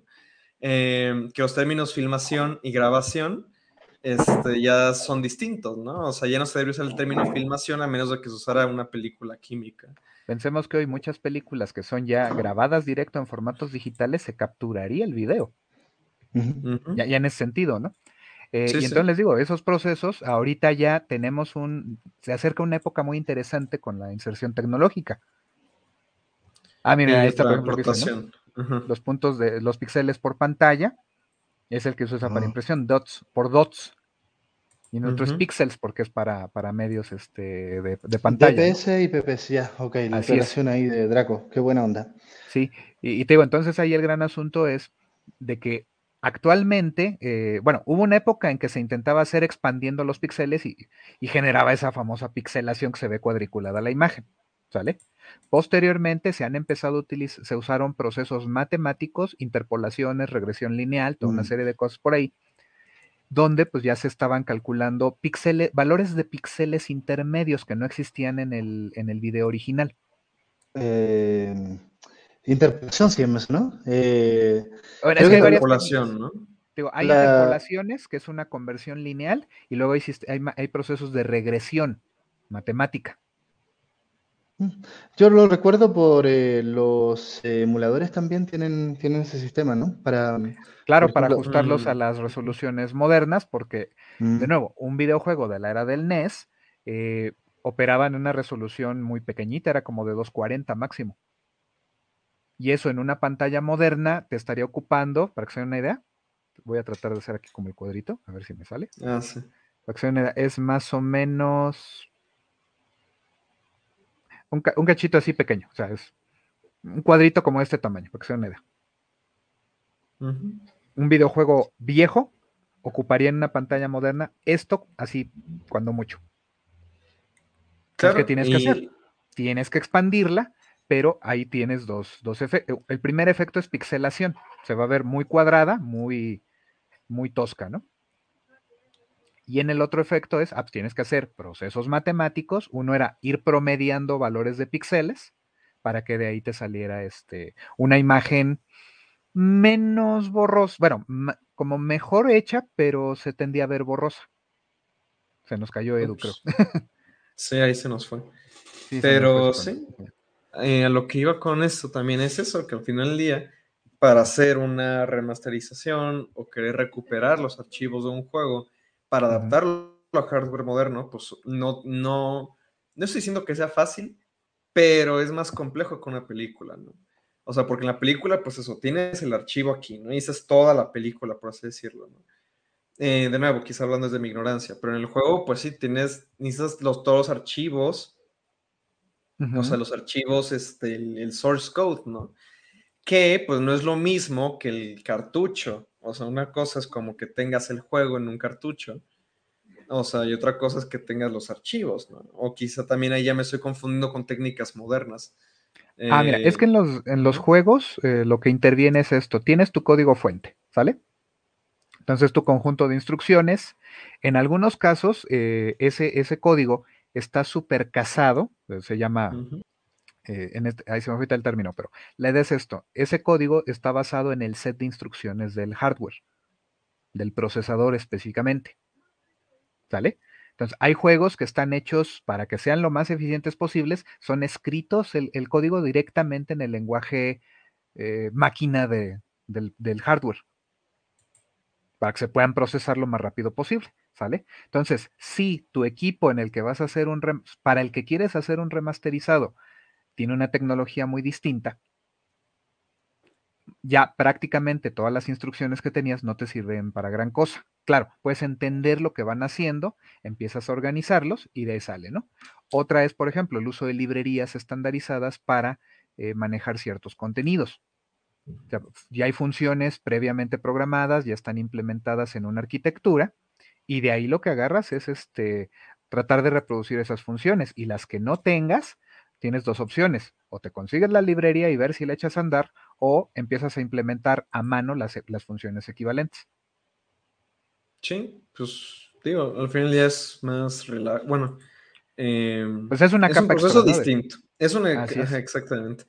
Y aquí nos comenta Gerardo, también el tema de la restauración del hardware, como el tema de los circuitos, baterías, etcétera, desarrollan una limitación para quienes tienen consolas cuando necesitan alguna reparación.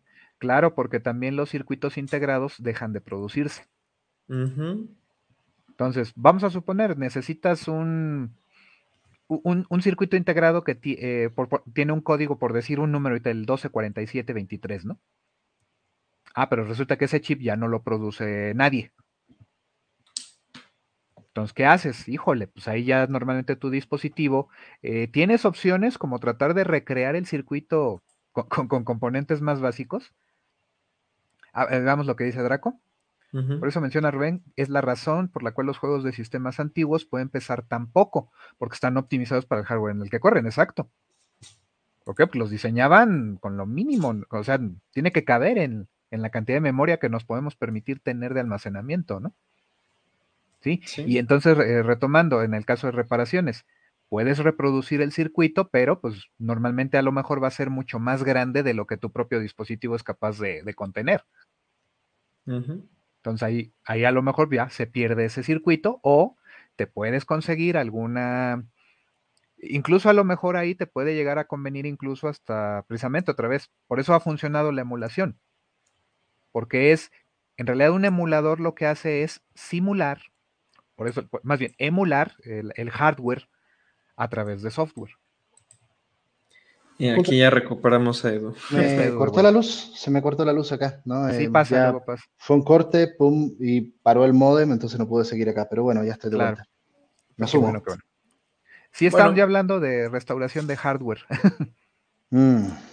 Entonces tiene su chiste porque efectivamente se te quema un circuito del que ya no hay piezas, pues ya tu equipo podríamos partir así de la idea de que murió. A ver, lo, que, lo que a mí me preocupa mucho en general, que es la idea que quería plantearles también, eh, es que, a ver, esto es como muy reciente, no sé si vieron las noticias de que la, bueno, Sony empezó a, quitar el soporte para poder comprar juegos de, PS3 y de Vita, ¿no? ya había habido un escándalo previo, ¿no? Porque, eh, porque quitaron el acceso, digamos, a la biblioteca de, estas dos plataformas, después lo repusieron, pero ahora resulta que no puedes comprar juegos pagando con tarjeta de crédito. Entonces, ah, ok, pero ahí son razones de seguridad. ¿Sí? Yo, a, mí me parece sospechoso. No, no, no, no, ojo. Son razones de seguridad porque es, es hardware viejo. ¿Sale? Entonces, ese hardware tiene la desventaja de que se pueden explotar debilidades. Mm, ya veo. Entonces, muy probablemente ya descubrieron de que hay la posibilidad de que se tenga acceso vía el hardware a datos de una tarjeta de crédito, por ejemplo. Ya veo, ya veo. Bueno, yo lo interpreté como, mira, están tratando de, quitar esto de a poquito. No, no, no, eso no es pero... Lo que, te están diciendo es, tiene sus, tiene sus bemoles, obviamente, porque te dicen, oye, mira, que sí puedes comprar contenido para tu Play Vita, para tu Play 3, siempre y cuando tengas un Play 4 o un Play 5, para desde ahí, este, eh, como precargar una cantidad de dinero a tu cuenta. Te obligan a tener una Play 4. Eh, eh, pero el tema no, es, no es que te obliguen, porque puedes tener tarjetas de prepago. Ajá. O sea, puedes conseguir tarjetas de prepago, pones los códigos, esos sí van a ser aceptables, pero se entiende que en el momento en que tú pones ese código va a estar disponible por una cantidad pequeña. Y acuérdate también, le des eso, el problema es tener acceso al número de la tarjeta y la información con la que este, podrían validar compras en otros lugares. Bueno, en ese sentido podrías comprar con tu celular, con la aplicación de, de PlayStation también, ¿no? Tú puedes comprar así. Por ejemplo, porque ahí puedes precisamente comprar una tarjeta prepagada o un código de prepago, se te abona una cantidad en tu cuenta de PlayStation, pero realmente pues no intervino tan directa, al menos en, en tu consola en la que se va a descargar ese juego, no tienen los, no, no, no están los datos de esa, de esa tarjeta. Aquí nos comenta Draco, ¿no? Pero, se pueden seguir comprando eh, los juegos, pero no desde los dispositivos, ¿no? También se pueden seguir comprando desde. Ah, buen punto.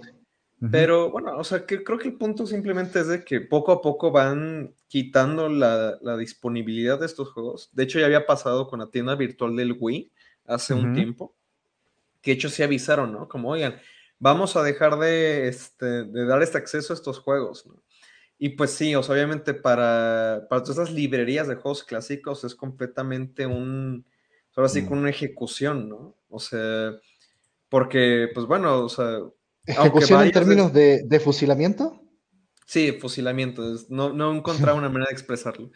Pero a lo que voy con eso es que hay muchos juegos clásicos que se pierde la manera legal de tener acceso a ellos. De poder acceder a ellos y la manera de tenerlos en una consola sin hackearla, ¿no?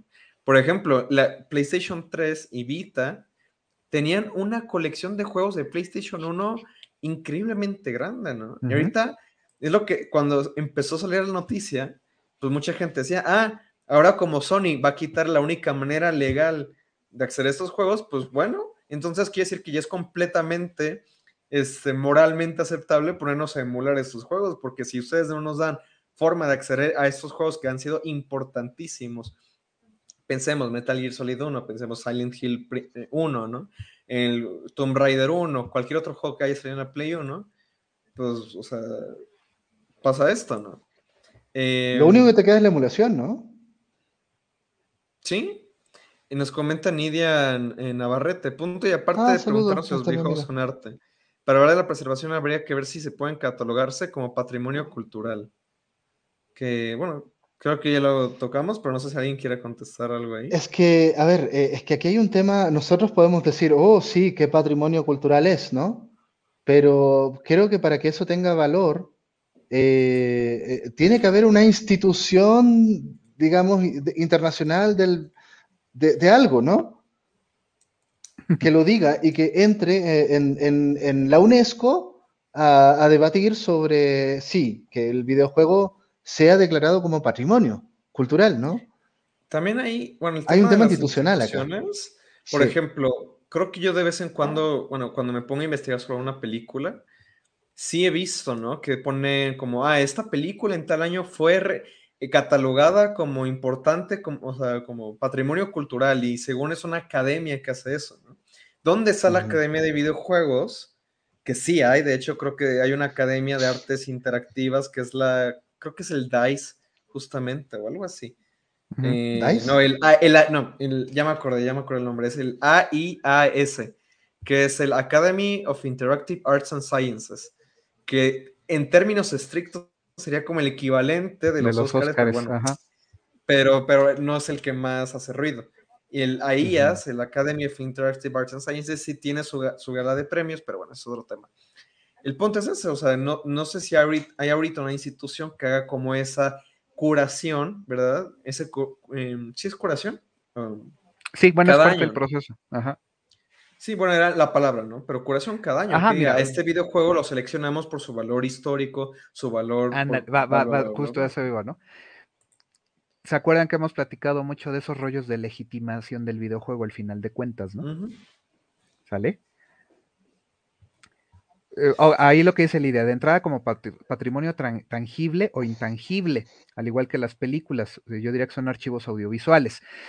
Híjole, bueno, y, es Qué rudo, ¿eh? Sí, está rudo. Porque ¿qué es, qué es un videojuego? ¿Es tangible o intangible? A ver, es que tiene, eh, es una combinación de dos elementos. Tiene, tiene partes intangibles, que es el software, que debemos entender son los datos almacenados en una unidad de almacenamiento de estado sólido, en un almacenamiento magnético, en una unidad óptica. ¿Sale? Es, el, es ese código, pero es código y datos. código. código y datos. Son dos cosas diferentes. Códigos son las instrucciones, son las que implantan las reglas, digamos de esa manera, y los datos, pues son los elementos gráficos, los elementos auditivos, eh, los textos, los diálogos. ¿Eso sería tangible? a ver, son se consideran intangibles, aunque hay, se soportan de formas tangibles. Ahí mm. vamos. Para que, para que se comprenda un poquito la idea. Tu juego puede venir en diferentes medios puede estar almacenado en diferentes medios, ¿vale? Cuando tú lo tienes en un disco duro, está almacenado normalmente en forma de campos magnéticos. ¿Vale? Los unos y ceros se almacenan como valores magnéticos, positivos y negativos.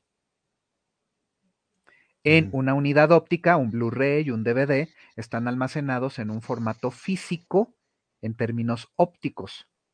Literalmente son la presencia o ausencia de quemaduras en la superficie del disco. Igual, una quemadura puede valer 1 o un 0, depende, depende del formato del disco. ¿Sale?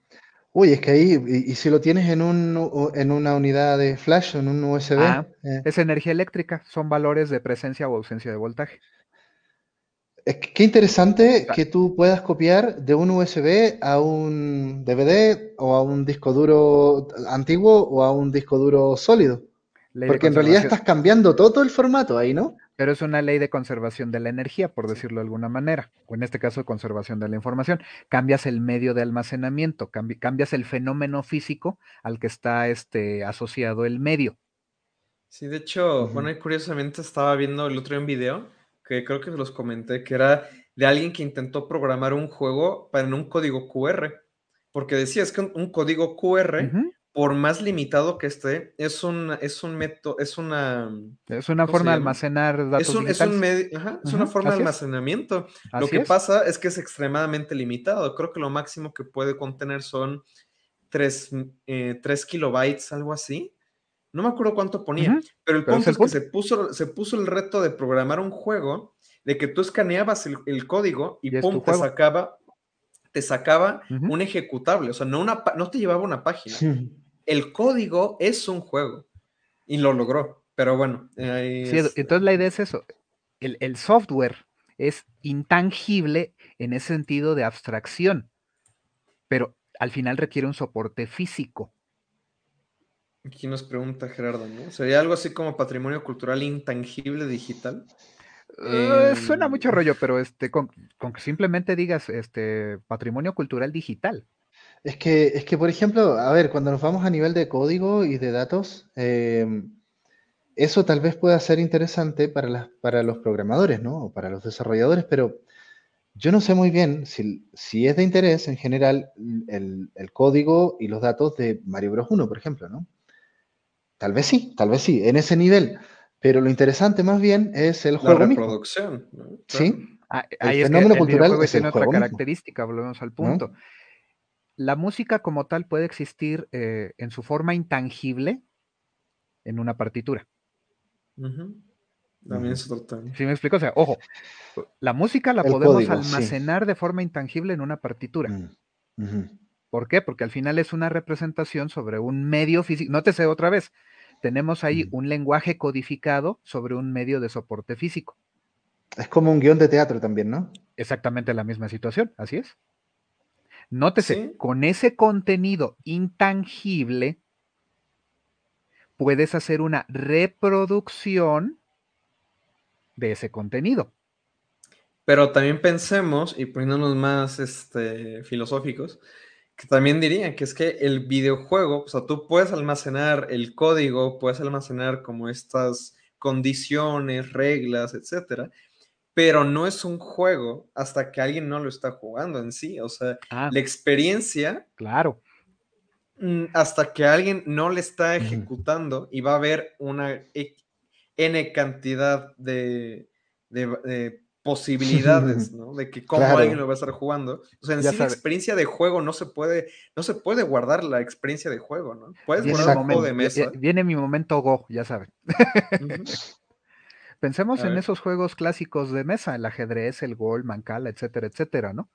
Lo que está señalando Luis es totalmente cierto. O sea, el ajedrez no es el tablero ni las piezas. Sí, es. E, el tablero otra vez viene siendo el medio de soporte. Y de hecho, ahí, o sea, ahorita que, mencionas eso. El juego está en el play en ese sentido, ¿no? Ah, claro. No en el, el asunto es que el play, el, game es el. Eh, hay que pensar que ahí hay una distinción también eh, eh, lingüística. Usemos game para el objeto. el tablero, las piezas, las fichas, los dados. Que en español no está, por eso, por eso usamos el inglés, digamos, ¿no? Claro. Game y, play. Y el play es el acto. E, e, en, ese sentido, ahorita que mencionabas el ajedrez, este, algo que, estoy pensando es, si fuéramos a preservar el ajedrez o una... O sea, estaríamos también hablando de quizá preservar partidas, ¿no? O sea, por ejemplo... Pero es que eso ya sucede, Luis. claro, por eso, por eso, es a lo que voy. Porque en el ajedrez es lo que se hace. O sea, sí tenemos el juego del ajedrez, pero los registros, estamos hablando de la notación de ajedrez, ¿no? O sea, eso sí se puede guardar, pero y, extrapolando eso es, ¿podríamos conservar una partida de Super Mario Bros. de una manera análoga? Se puede, técnicamente es posible. Puedes, puedes crear una versión nueva. o sea, puedes clonar el juego de Mario Bros. e incorporarle un sistema de grabado.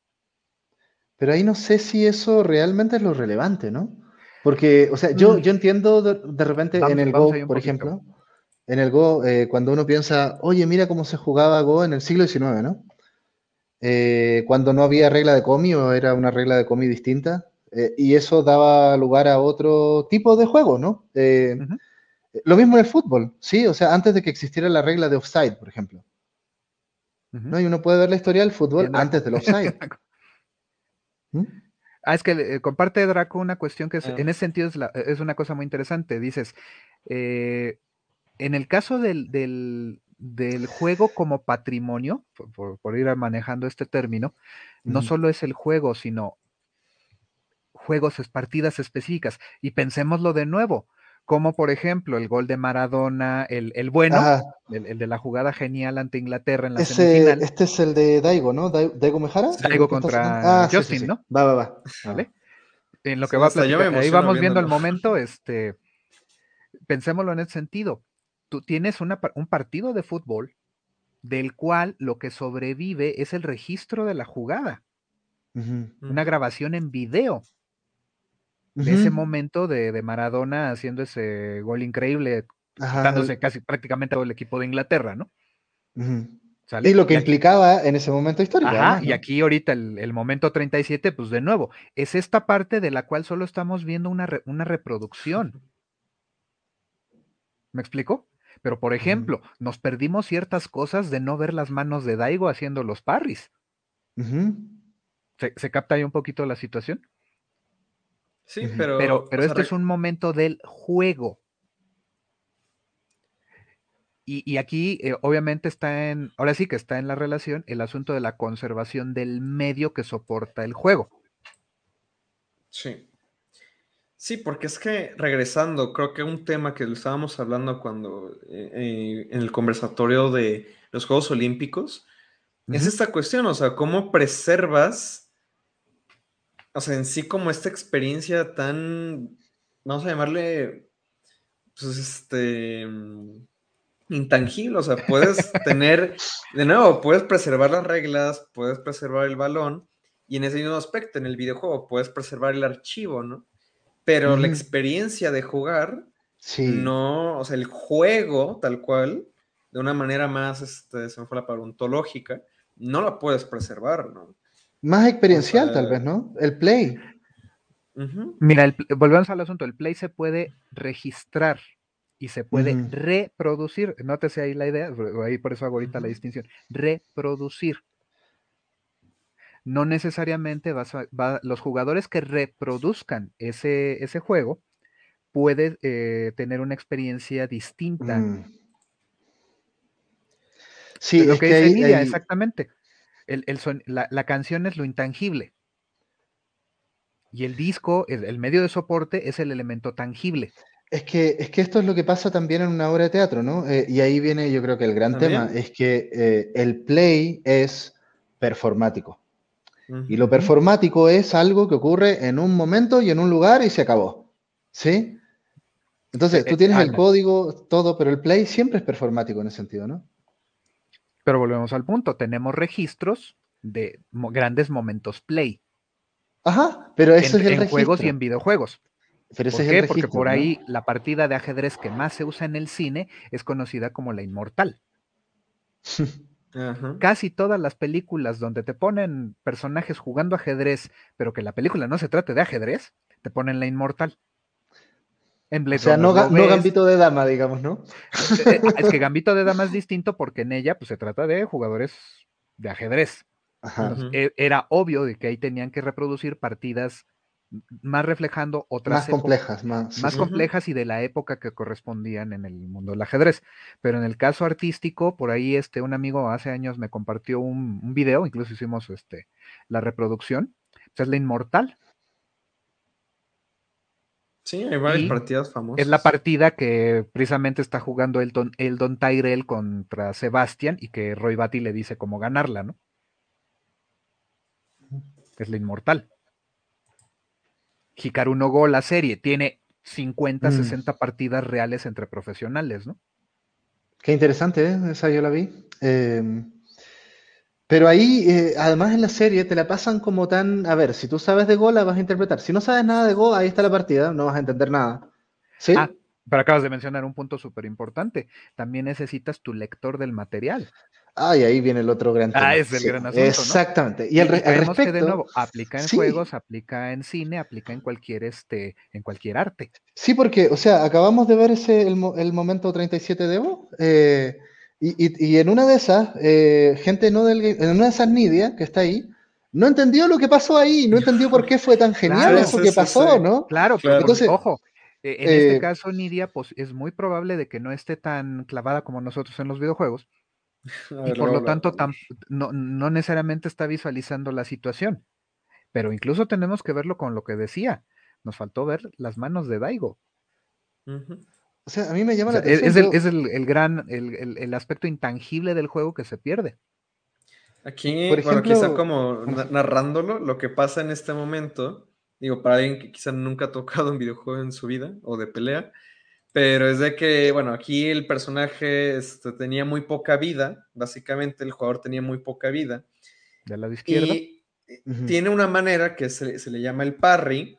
Eso. De que cuando lo están atacando, eso, tú puedes como bloquear el ataque si presionas un botón en el momento adecuado, pero la cosa es que hacer eso requiere una precisión milimétrica.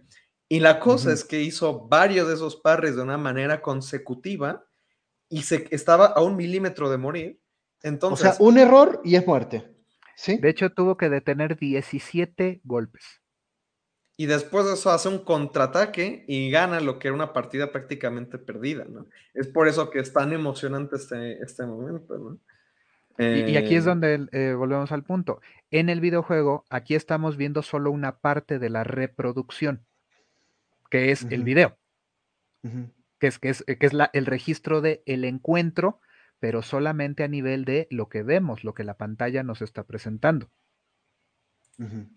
¿Qué nos hacía falta? Un registro de las manos de Daigo. Y ese nunca lo vamos a tener porque no se grabó, no se registró. Tenemos el resultado de esa acción. Es que, es que el registro de esto, por ejemplo, es lo que te queda del momento eh, de play, en ese sentido, ¿no? Eh, y el momento, em, como, le llamé, ¿no? Eh, este momento performativo que ocurrió ahí, en ese evento, en ese lugar, con esos participantes, y ya dejó de ocurrir. Pero, ¿sabes qué? Bueno, ahorita me acabo de acordar del mundo del speedrun, que de vez en cuando me gusta ponerme a ver cosas ahí. Y digo, es lo que comentábamos, de que sí, se, hay formas de que puedes registrar esas partidas.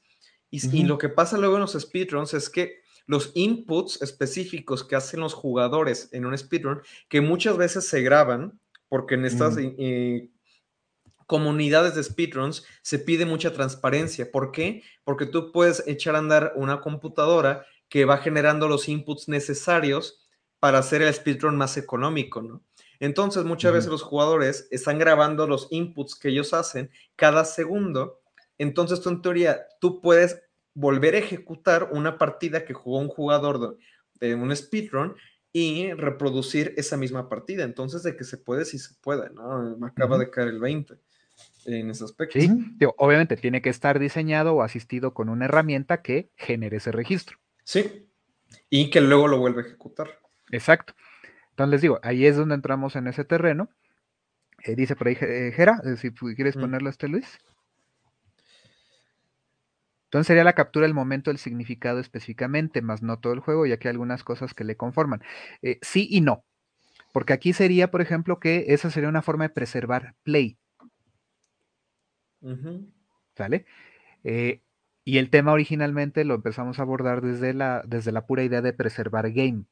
Exacto, sí. ¿Sale? Para que ahí este nos vaya quedando más claro. y, hay, y hay como otro nivel más, ¿eh? Porque aparte del play, o sea, porque yo puedo decir, ya, mira, vamos a, vamos a registrar el play de un bailarín de, de, de Dance Dance Revolution, ¿vale? En los 2000. Y ahí está. Mm. Y, se graba, mira cómo baila él y mira, hizo un perfect de una canción muy difícil.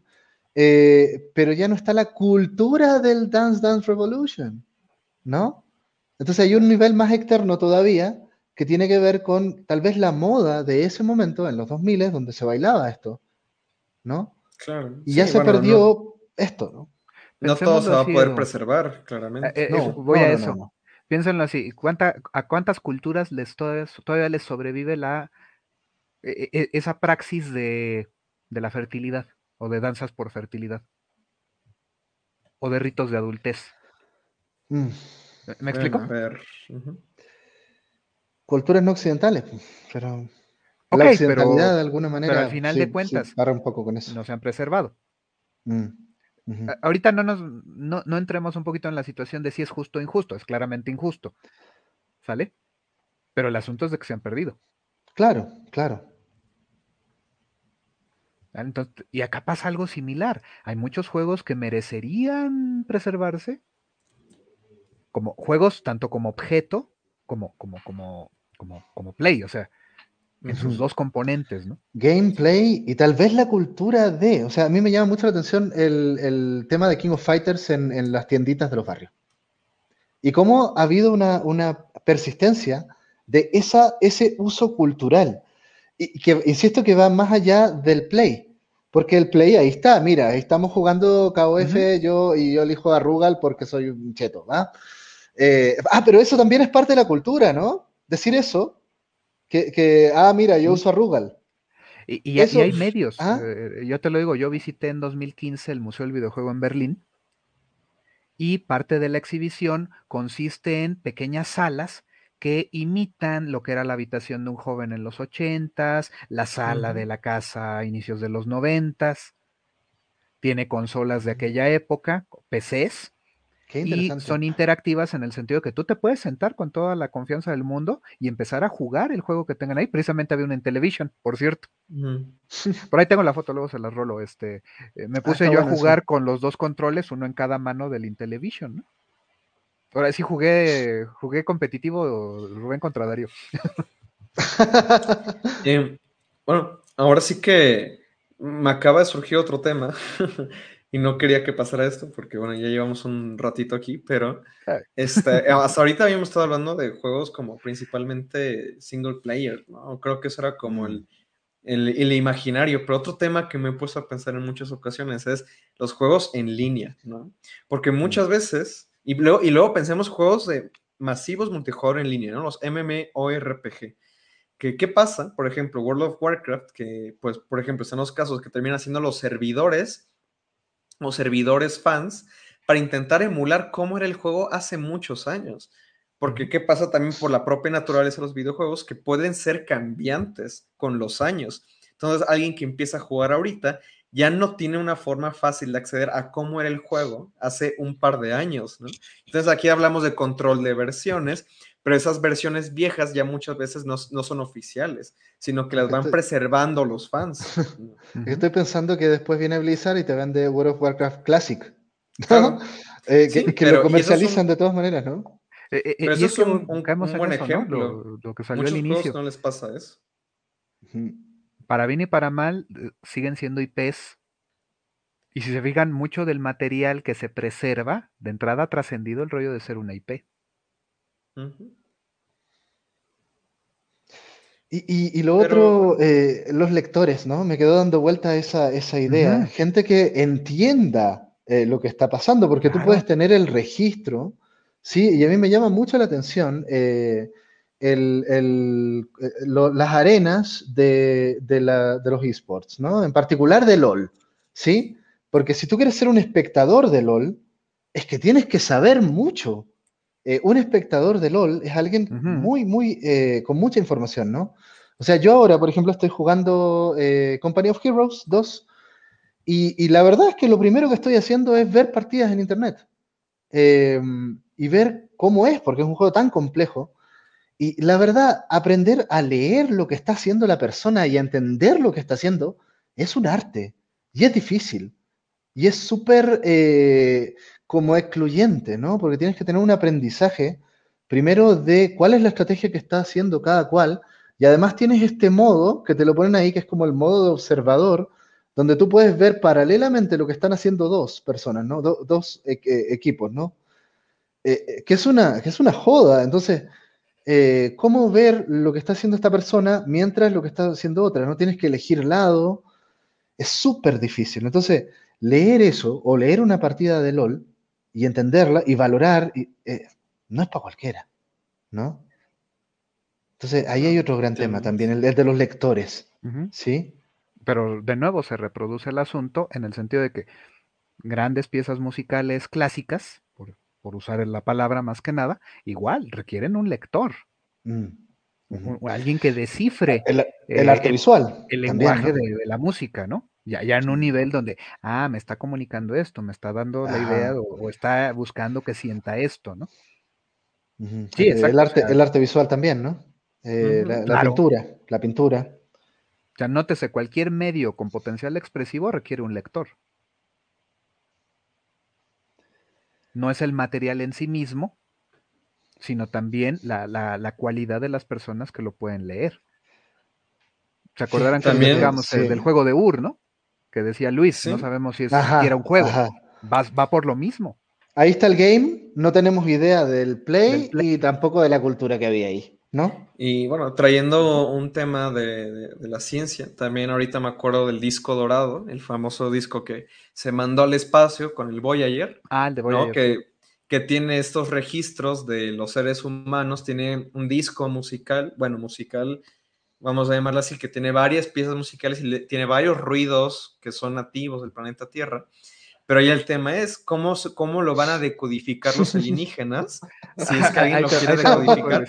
Y sí, no, y, y de hecho, o sea, bueno, que me, cuando me puse a investigar, ahí hay ciertas, este, las inscripciones, eh, según yo, tienen que ver con este, los, eh, los elementos, algo así. Ahorita no, no traigo bien el dato, creo que Sí, Carl Sagan ese fue responsable de ese proyecto, precisamente. Ahí te recomiendo, Luis, y digo para, para nuestro público también, hay un libro de Paul Václavic mm. que se llama Es real la realidad. Mm. Confusión, desinformación y comunicación. Y el texto cierra hablando precisamente de la sonda Voyager. Entonces ahí pues Václavic se avienta todo este rollito de plantear cómo precisamente los procesos de comunicación eh, tienen sus obstáculos, y cómo se pueden ir superando, ¿no? Y ya que desarrolla esa idea, dice, ahora, ya tomando esto, pues precisamente el gran reto de comunicación de la humanidad, pues va a ser comunicarse con una especie no humana. Sí, o sea, de hecho, bueno, ahí nomás quisiera hacer un aporte de un trabajo que hice. Hace un año, este, hubo una convocatoria por parte de la Feria, eh, Feria del Libro en Guadalajara, Feria Internacional del Libro en Guadalajara, y el tema era para celebrar a Ray Bradbury, ¿no? Es, escritor de ciencia ficción, quien no lo conozca, pero bueno. Y era como retomar lo de las crónicas marcianas y darle, dar, hacer como un micro relato, ¿no? A partir de eso. Y justamente mi micro relato lo escribí alrededor de qué pasaría o qué hubiera pasado dentro de la ficción de las crónicas marcianas si de pronto les hubiera llegado la grabación del Voyager, ¿no? Y digo, o sea, como que mi microficción era eso, ¿qué, ¿qué pasa con esa comunidad de alienígenas que de pronto les llega el Voyager con el disco dorado y lo reproducen? O sea, ¿y qué tal que para ellos es lo más infernal que han escuchado jamás y, y, y, lo, lo, apagan completamente, lo quieren destruir, ¿no? O sea, eso es como la base de, micro, de mi, micro relato que escribí. Entonces, ¿qué tal que nosotros, según estábamos tratando de comunicar algo, aún con las instrucciones que les dejamos en el disco, les dejamos el aparato para que lo reproduzcan, lo ponen y es como, ¿qué es esto? Esto es del demonio, ¿no? Y lo rompen. Eh, yo creo que ahí hay un problema general del arte, y independiente de, esa gran discusión de si el juego es o no es arte, ¿no? Pero, y que tiene que ver con la relación entre obra y contexto. ¿Sí? Entonces, ¿cómo, por qué es tan genial la Mona Lisa? Es que está difícil saberlo si tú no tienes el contexto. ¿No? Eh, entonces, ¿cómo reconstruir el contexto de la obra que te permite valorarla y entenderla? Ahí hay un, tema difícil. Y yo tuve una experiencia hace poco. Eh, me puse, me bajé Rogue, el, el Rogue original, del que vienen los Rogue Likes. ¿Sí? Y, que, el juego se jugaba en, tiene una estética de ASCII donde los mapas están hechos con puntos, letras. De repente viene un R, una R moviéndose y eso es rata que te va a atacar. Entonces tú tienes que saber leer ese código y además de saber leer lo que aparece en pantalla, tienes que saber jugarlo en términos de que hay muchas teclas del teclado que generan funciones distintas, ¿no? Porque Rogue es bien compleja. Eh, entonces, ¿cómo, qué pasa si tú tienes el Rogue original? Es, bien difícil acceder a eso. Requiere una curva de aprendizaje particular y además que el mismo juego tampoco es tan transparente. Hay un, hay un menú de ayuda que por ahí va, pero creo que se queda corto, ¿no? Entonces, poder jugar el Rogue original eh, requiere una especie de tutorial, básicamente, ¿no? Que, bueno, tú lo estudias y, vale, una vez que tú pasas esa barrera, dale, juega Rogue. Y en una de esas lo disfrutas, porque sí es un juego muy interesante. ¿no? Por cómo está programado, por lo amplio que es, para ser un juego de, del 80 y 80, creo, 81, algo así es, ¿no? El Rogue original. Y pasa eso, pasa eso, ¿no? Eh, tienes que pasar esa barrera, ¿sí? Y yo creo que es un poco lo que está pasando con los videojuegos antiguos. Que tienes que pasar esa barrera inicial. Entender que esto no es de tu época, ¿sí? Entender que aquí hay un salto generacional que hay que hacer. Sí, definitivamente. O sea, yo cierro ahorita con, creo que llega a ser el comentario que hace poco me descargué el, hace como tres días, descargué el Spider-Man de PlayStation 1. Ajá. Que pues me gustó, o sea, me gustó, pero tomando en cuenta cómo eran los juegos de esa época. De hecho, lo puse ahí en Twitter, o sea, de cierta manera es como una especie de cápsula del tiempo. Y digo, y, no, a mí no me resulta tan extraño porque pues he jugado muchos, he jugado juegos de esa época y crecí con los juegos inmediatamente después del PlayStation 2, ¿no?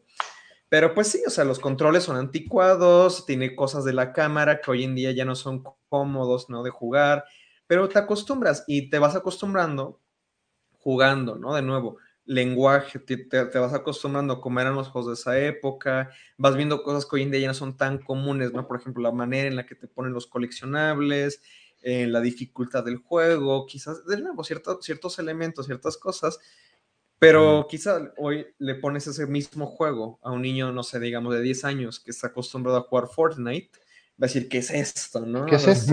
Vaya basura, ¿no? Y no qué, tiene malo el juego, por supuesto. No tiene los elementos para comprender cómo funciona Spider-Man de PlayStation 1 en relación a su época. Y eso solamente te lo va a dar, pues, jugar, ¿no? y atreverte a jugar esos juegos. Y pues sí, y obviamente es el tema de que está difícil jugar esos juegos por muchas razones legales de distribución, etcétera. Pero pues bueno, hay métodos, ¿no? Y ahora sí que, pues, no los vamos a promover aquí. Yo, no, yo sí los promuevo, o sea, yo sí promuevo que vayan a instalar emuladores. Si es la única manera que, es, que hay para jugarlos. Si hay una manera legal, pues bueno, pues, traten de buscarlo, ¿no? Si no, pues pues piratenlo, porque al fin del día es material de Sí, si está fuera de tu presupuesto también. Es que, es que a ver, o sea, nos guste o no nos guste, gran parte de la inclusión digital de América Latina pasó por la piratería, ¿no? Yo siempre pongo esos ejemplos. por el mercado gris. Eh, es un poco lo que, lo que trabaja el, doctor David Cuenca en general, ¿no? Eh, esta, esta, lógica de cómo en, en, América Latina se consumen muchos juegos. O sea, y de no haber sido por eso, en realidad hubiésemos quedado excluidos hace mucho tiempo, ¿no? Eh, en la actualidad, tal vez ahora el, mundo del videojuego, y aquí viene otro gran tema que también me gustaría plantear, un poco de pasadita. Eh, oye, en la actualidad tenemos acceso a tanto, tanto, tanto videojuego, ¿sí? Versus tal vez los 90, donde estaba el juego de momento. Ahora también podemos tener los hits del momento, pero la cantidad de juego que sale cada día es tan impresionante que realmente tú no lo puedes jugar todo tampoco, ¿no? ¿Y cuántas joyas perdidas están saliendo cada día? ¿Sí? Eh, y que tal vez no van a estar ahí reconocidas. Y también hay un tema de, los, de los juegos tipo blockbuster, ¿no? ah, mira, estos juegos que ya tienen mucha publicidad, ¿no? ¿Y qué pasa con tantos juegos indie? Pero no de los indies que, que son reconocidos, de indies que, que no, que ahí están, ¿no? Como los que saco yo en mi página web. Por ejemplo, por ejemplo, ¿no? O sea... Pero, o sea, sí, y aparte, y pensamos que se van acumulando junto a todos los juegos clásicos, joyas, que dicen, ah, los mejores videojuegos de la historia, y pues todo se va acumulando y acumulando. De hecho, también, bueno, yo con unos amigos a veces digo de broma, ¿no? Ojalá este año no salga ningún juego bueno para ponerme al corriente con todo lo que no he jugado, ¿no? Por favor, que no salga ningún juego por un año, por favor y así nos da un poquito de tiempo de ponernos al corriente. Pero pues, Casi se nos hizo, ¿no? Pero... pues sí, pues sí. Igual de repente creo que es muy importante eh, tener como una... saber cuál es tu sensibilidad, ¿no? En términos de, del videojuego, porque, sea, de todos los juegos que están saliendo, ¿no? Ahora que estoy con Company of Heroes, oye, va a salir en octubre un eh, Iron Harvest, que es como muy heredero de esto también, ¿no? Entonces, como yo soy, estoy sensibilizado a vale, yo me voy a este porque estoy sensibilizado, ¿no? Eh, más allá de lo que se supone que debería jugar, porque por eso yo hace mucho tiempo hice una pregunta que nadie respondió, pero me sigue pareciendo muy relevante. ¿Qué juego que es muy bueno no es para ti? ¿Sí? Mm. Eh, creo que es una gran pregunta, porque tú no tienes por qué jugar todos los juegos. No puedes simplemente, no te alcanza el tiempo. Entonces tú tienes que dejar muchos juegos de lado. ¿Sí? Y al respecto, yo tenía discusiones también de, de, que hay gente que se pregunta, a mí me parece un poco absurdo, oye, ¿por qué hay gente que ve a otros jugar? ¿O por qué hay gente que ve un juego en vez de jugarlo? Bueno, porque uno o no tienes dinero eh, o realmente no tienes tiempo y vas a ver, por ejemplo, como me pasó a mí, Assassin's Creed Origin, la película, ¿no? Entonces yo veo simplemente las cinemáticas porque yo no lo voy a jugar, no voy a estar ahí viendo, no, no, me da sí, de hecho, a, mí con eso eh, me, pasó con el juego de los Avengers, que, que digo, me quedé con la curiosidad de la historia porque vi que ahí sale esta Miss Marvel y me dio curiosidad y vi que, ah, la historia, no sé, simplemente porque es de Marvel. De hecho, me pasó con Injustice.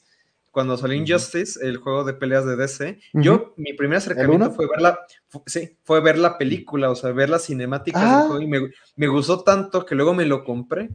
Pero, y ahora con el Avengers, que me da no, no, tengo nada de ganas de jugarlo y encima que pesa como 130 gigabytes y mi compu no lo va a correr probablemente.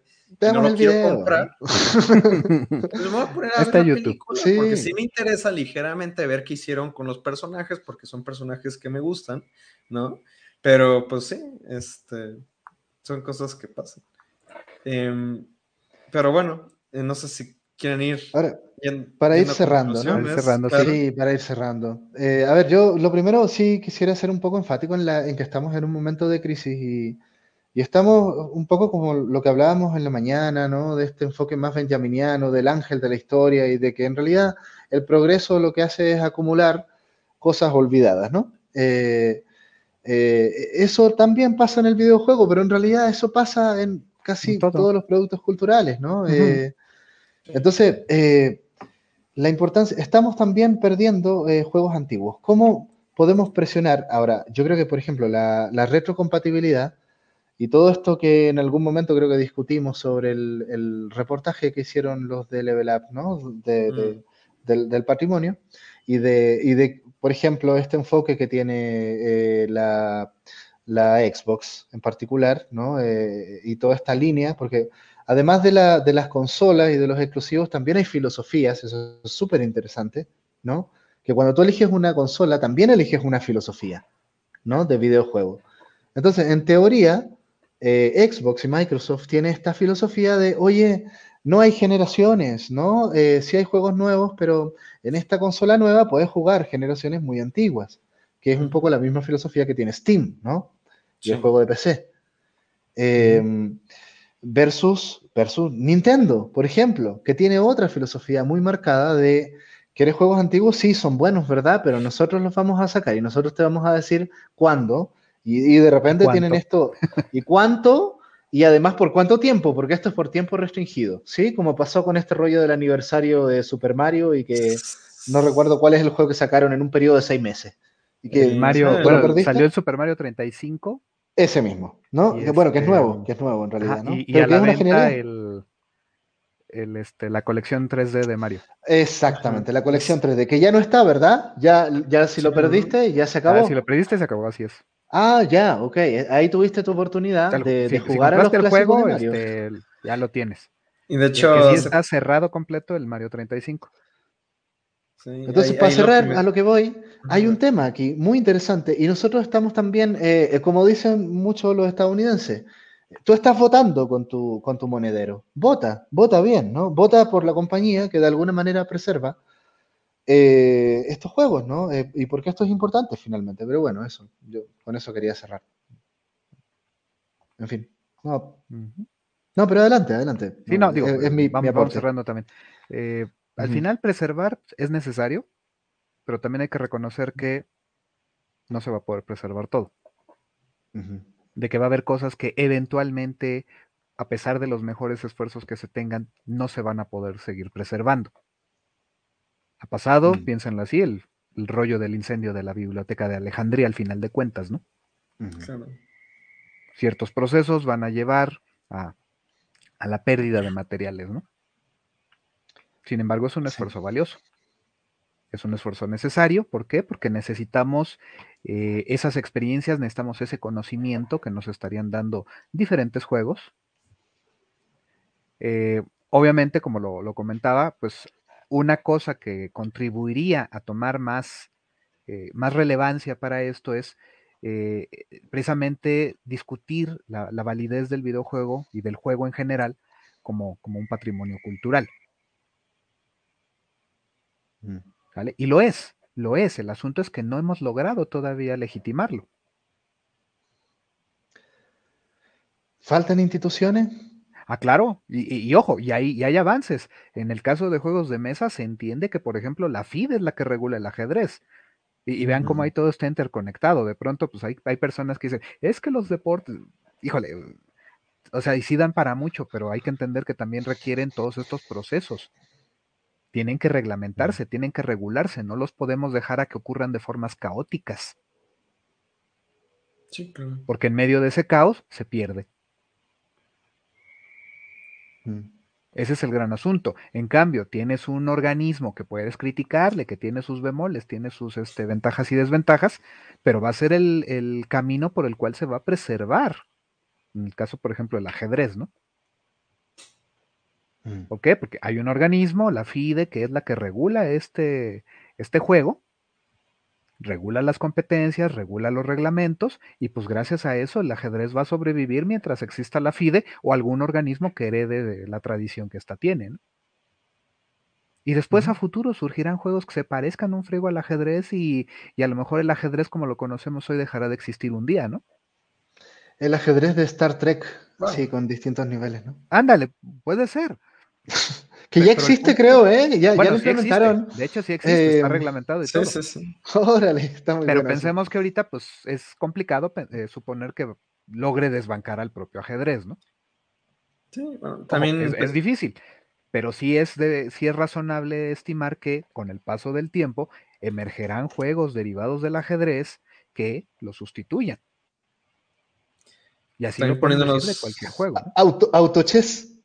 ah, bueno, eso, no, ahí, entramos un poquito en la, broma para especular, pero es cierto, ¿no? o sea, es, la idea, o sea, ¿qué lo vas a reemplazar? No lo sabemos. y también hasta qué punto se este recordará el ajedrez como era, ¿no? O, como lo conocemos hoy y cómo se conocerá en mil años, ¿no? Claro. En ese sentido, interesante lo que hace Gambito de Dama, ¿no? Entre paréntesis. Pues sí, porque logra empezar a acercar a otras personas al ajedrez. Claro, pura llamada de petate en muchos casos. Gente que, ay, pues porque está guapa la Ana Taylor Joy y todo este rollo, pues y yo quiero verme así también, este, bien chida acá, este, como vestida como reina, con mi, con mi gorrito y mi abriguito acá bien bonito, ¿no? Pero el asunto es de que, ok, empieza a sembrar una semilla, pero no todas las semillas germinan, ¿no? También es otra cuestión. Entonces, esa es mi, mi, perspectiva, ¿no? Sí, digo, poniéndonos un poco más cosmogónicos, o como se quiere decir, existencialistas. Eh, pero digo, al final yo creo que esta, toda esa parte de la conservación no deja de ser para un marco de tiempo muy específico, porque digo, al final del día todo va a desaparecer, todo se va a acabar, todo el universo va a explotar y pues, quién se va a acordar del ajedrez, ¿no? Pero bueno, este... Cuando el sol se extinga, ¿quién se va a acordar del ajedrez? ¿Quién, se va a acordar del ajedrez? así es. Pero pues, o sea, sí hace falta estos esfuerzos. Digo, por ejemplo, ahí me quedé con ganas de hablar de Night Dive Studios, que son, es esta empresa que se ha puesto a trabajar ports de varios videojuegos clásicos y que se va y consiguen los derechos. De hecho, estaban haciendo el port del juego de Blade Runner, pero tuvieron problemas justamente porque el código original tiene problemas la aventura gráfica, ¿verdad? De PC. Que yo lo quiero jugar. Point and click. Uh, probablemente va a terminar comprando el de GOG. jugarlo. Y es que esa es la cosa, que sí hay formas de acceder a juegos clásicos, están emuladores, pues, los juegos de PC, puedes descargar el archivo original, pero la verdad es que... ¿Cómo? Eh, es un emulador. GOG, eh, Google Games. Mm, bueno, GOG es una tienda, sí. Eh, pero se, se especializa en eso, ¿no? La de CD Antiguo. Sí. Pero la, cosa es que configurar esos emuladores, pues la verdad es que es difícil. O sea, bueno, quizá no es difícil si sabes de computadoras, de todo esto, pero es tardado y no todos van a tener esas, este, o sea, el punto es que debería, debería ser, eh, debería haber un acceso más fácil, ¿no? Más mm. inmediato. Porque tú puedes ir a comprar un DVD de una película, lo pones y ya está, ¿no? En un videojuego, idealmente podrías ir a la tienda, comprar el juego clásico y ya está, pero parecería que cada vez nos quieren complejizar más. Y digo, hay filosofía dependiendo de la consola, ¿no? En Xbox, como dices, cada vez hay mayor esfuerzo de retrocompatibilidad. Y pues es eso, ¿no? Simplemente. Bien por, bien por Microsoft ahí, ¿no? O sea, igual yo entiendo, la, entiendo la crítica que le, que le hace Thrash, ¿no? De, de, Level Up a ellos, de que sí, claro, pero. O sea, sí, la filosofía de no hay generaciones y de todo además para PC. Y además me llama la atención que no solo para PC, sino que hay muchas cosas eh, de Medium, ¿no? De, de, este juego de terror que ahora pasó a, a, Sony PlayStation, ¿no? Eh, pero, pero no sé, al mismo tiempo este tema del juego como servicio y del Game Pass, que es muy genial, eh, al mismo tiempo, bueno, no eres dueño de eso. ¿Te das cuenta? Entonces, es complejo. sí, bueno, simplemente terminando, eh, pues bueno, creo que conocer la historia de los, videojuegos es importante, no solamente de texto, sino jugarlos. De hecho, por ahí tengo pendiente, bueno, tengo todavía muchas ganas de hacer un video eh, especie de reportaje entrevistando a varias personas, pero de por qué es importante jugar a los videojuegos clásicos, al menos si estás metido en este tema. Pero pues mm. sí, es importante y digo, hay gente que sí les interesa, no todo les va a interesar, pero pues simplemente que haya más formas, ¿no? Más accesibles, pero pues bueno, ahí veremos qué, qué pasa. Oye, entre paréntesis, escuché hace poco que van a sacar un remake de Quake, el shooter. Ya está. Sacaron un remaster. Un remaster, sí. Eso, eso, un remaster. un remaster. Y que de hecho me dio risa porque había jugadores que estaban diciendo, ¿por qué no puedo mover la cámara hacia arriba y hacia abajo? No. o, creo, que era, en otro juego. Ajá. No, no, no, no, no, porque en Quake sí puedes apuntar en todas direcciones. Ya me acordé. ¿Por qué no puedo apuntar o sea, en Iron Sights, ¿sabes? ¿por, qué no, ¿Por qué no hay un botón para apuntar? Ajá, para, Ajá, para puntería fina. Ajá, exactamente. Es como, eh, es como el, autoapuntado en vertical, ¿no? El autoapuntado en vertical. O sea, si hay alguien arriba, tú apuntas acá abajo, pero pum, dispara arriba, ¿no? Así me acuerdo que funcionaba Quake. Bueno, el 1, ya después el 2 y el 3 y la arena, todo eso ya tenéis que apuntar manualmente todo, ¿no? Pero bueno. En fin. Pues en fin. vamos cerrando esto, ¿no? Ahora sí ya. Em, bueno, esperamos ahí haber dejado algunas inquietudes, algunas preguntas, ¿no? Y sobre todo el interés por conocer eh, un poco más de, la industria. Sobre todo ir, ir más allá de, la moda actual, ¿sí? Y, rescatar. Yo creo que se vale mucho también este enfoque benjaminiano del rescate, ¿sí? Eh, y eso tiene mucho que ver con, desarrollar una sensibilidad eh, particular, ¿no? Eh, a ver, si lo tuyo va por esta línea, mira, sigue, sigue un poco la línea hacia atrás de, cómo fue dándose este género en particular, o descubriendo de repente joyas ocultas, ¿sí? Del género que te guste. Yo, yo creo que por ahí va la invitación, ¿no? Así que eso, amigos, ya nos seguiremos viendo en alguna otra reunión. Por lo, por lo pronto se viene el Ludiclub la próxima semana. Bienvenido Draco si quiere participar y cualquier otra persona ah, también del grupo, ¿no? Eh, bienvenidísimo. Vemos el horario, sí. Pues eso. Pues bueno, nos vemos en el siguiente. Hasta luego. Gracias, chau.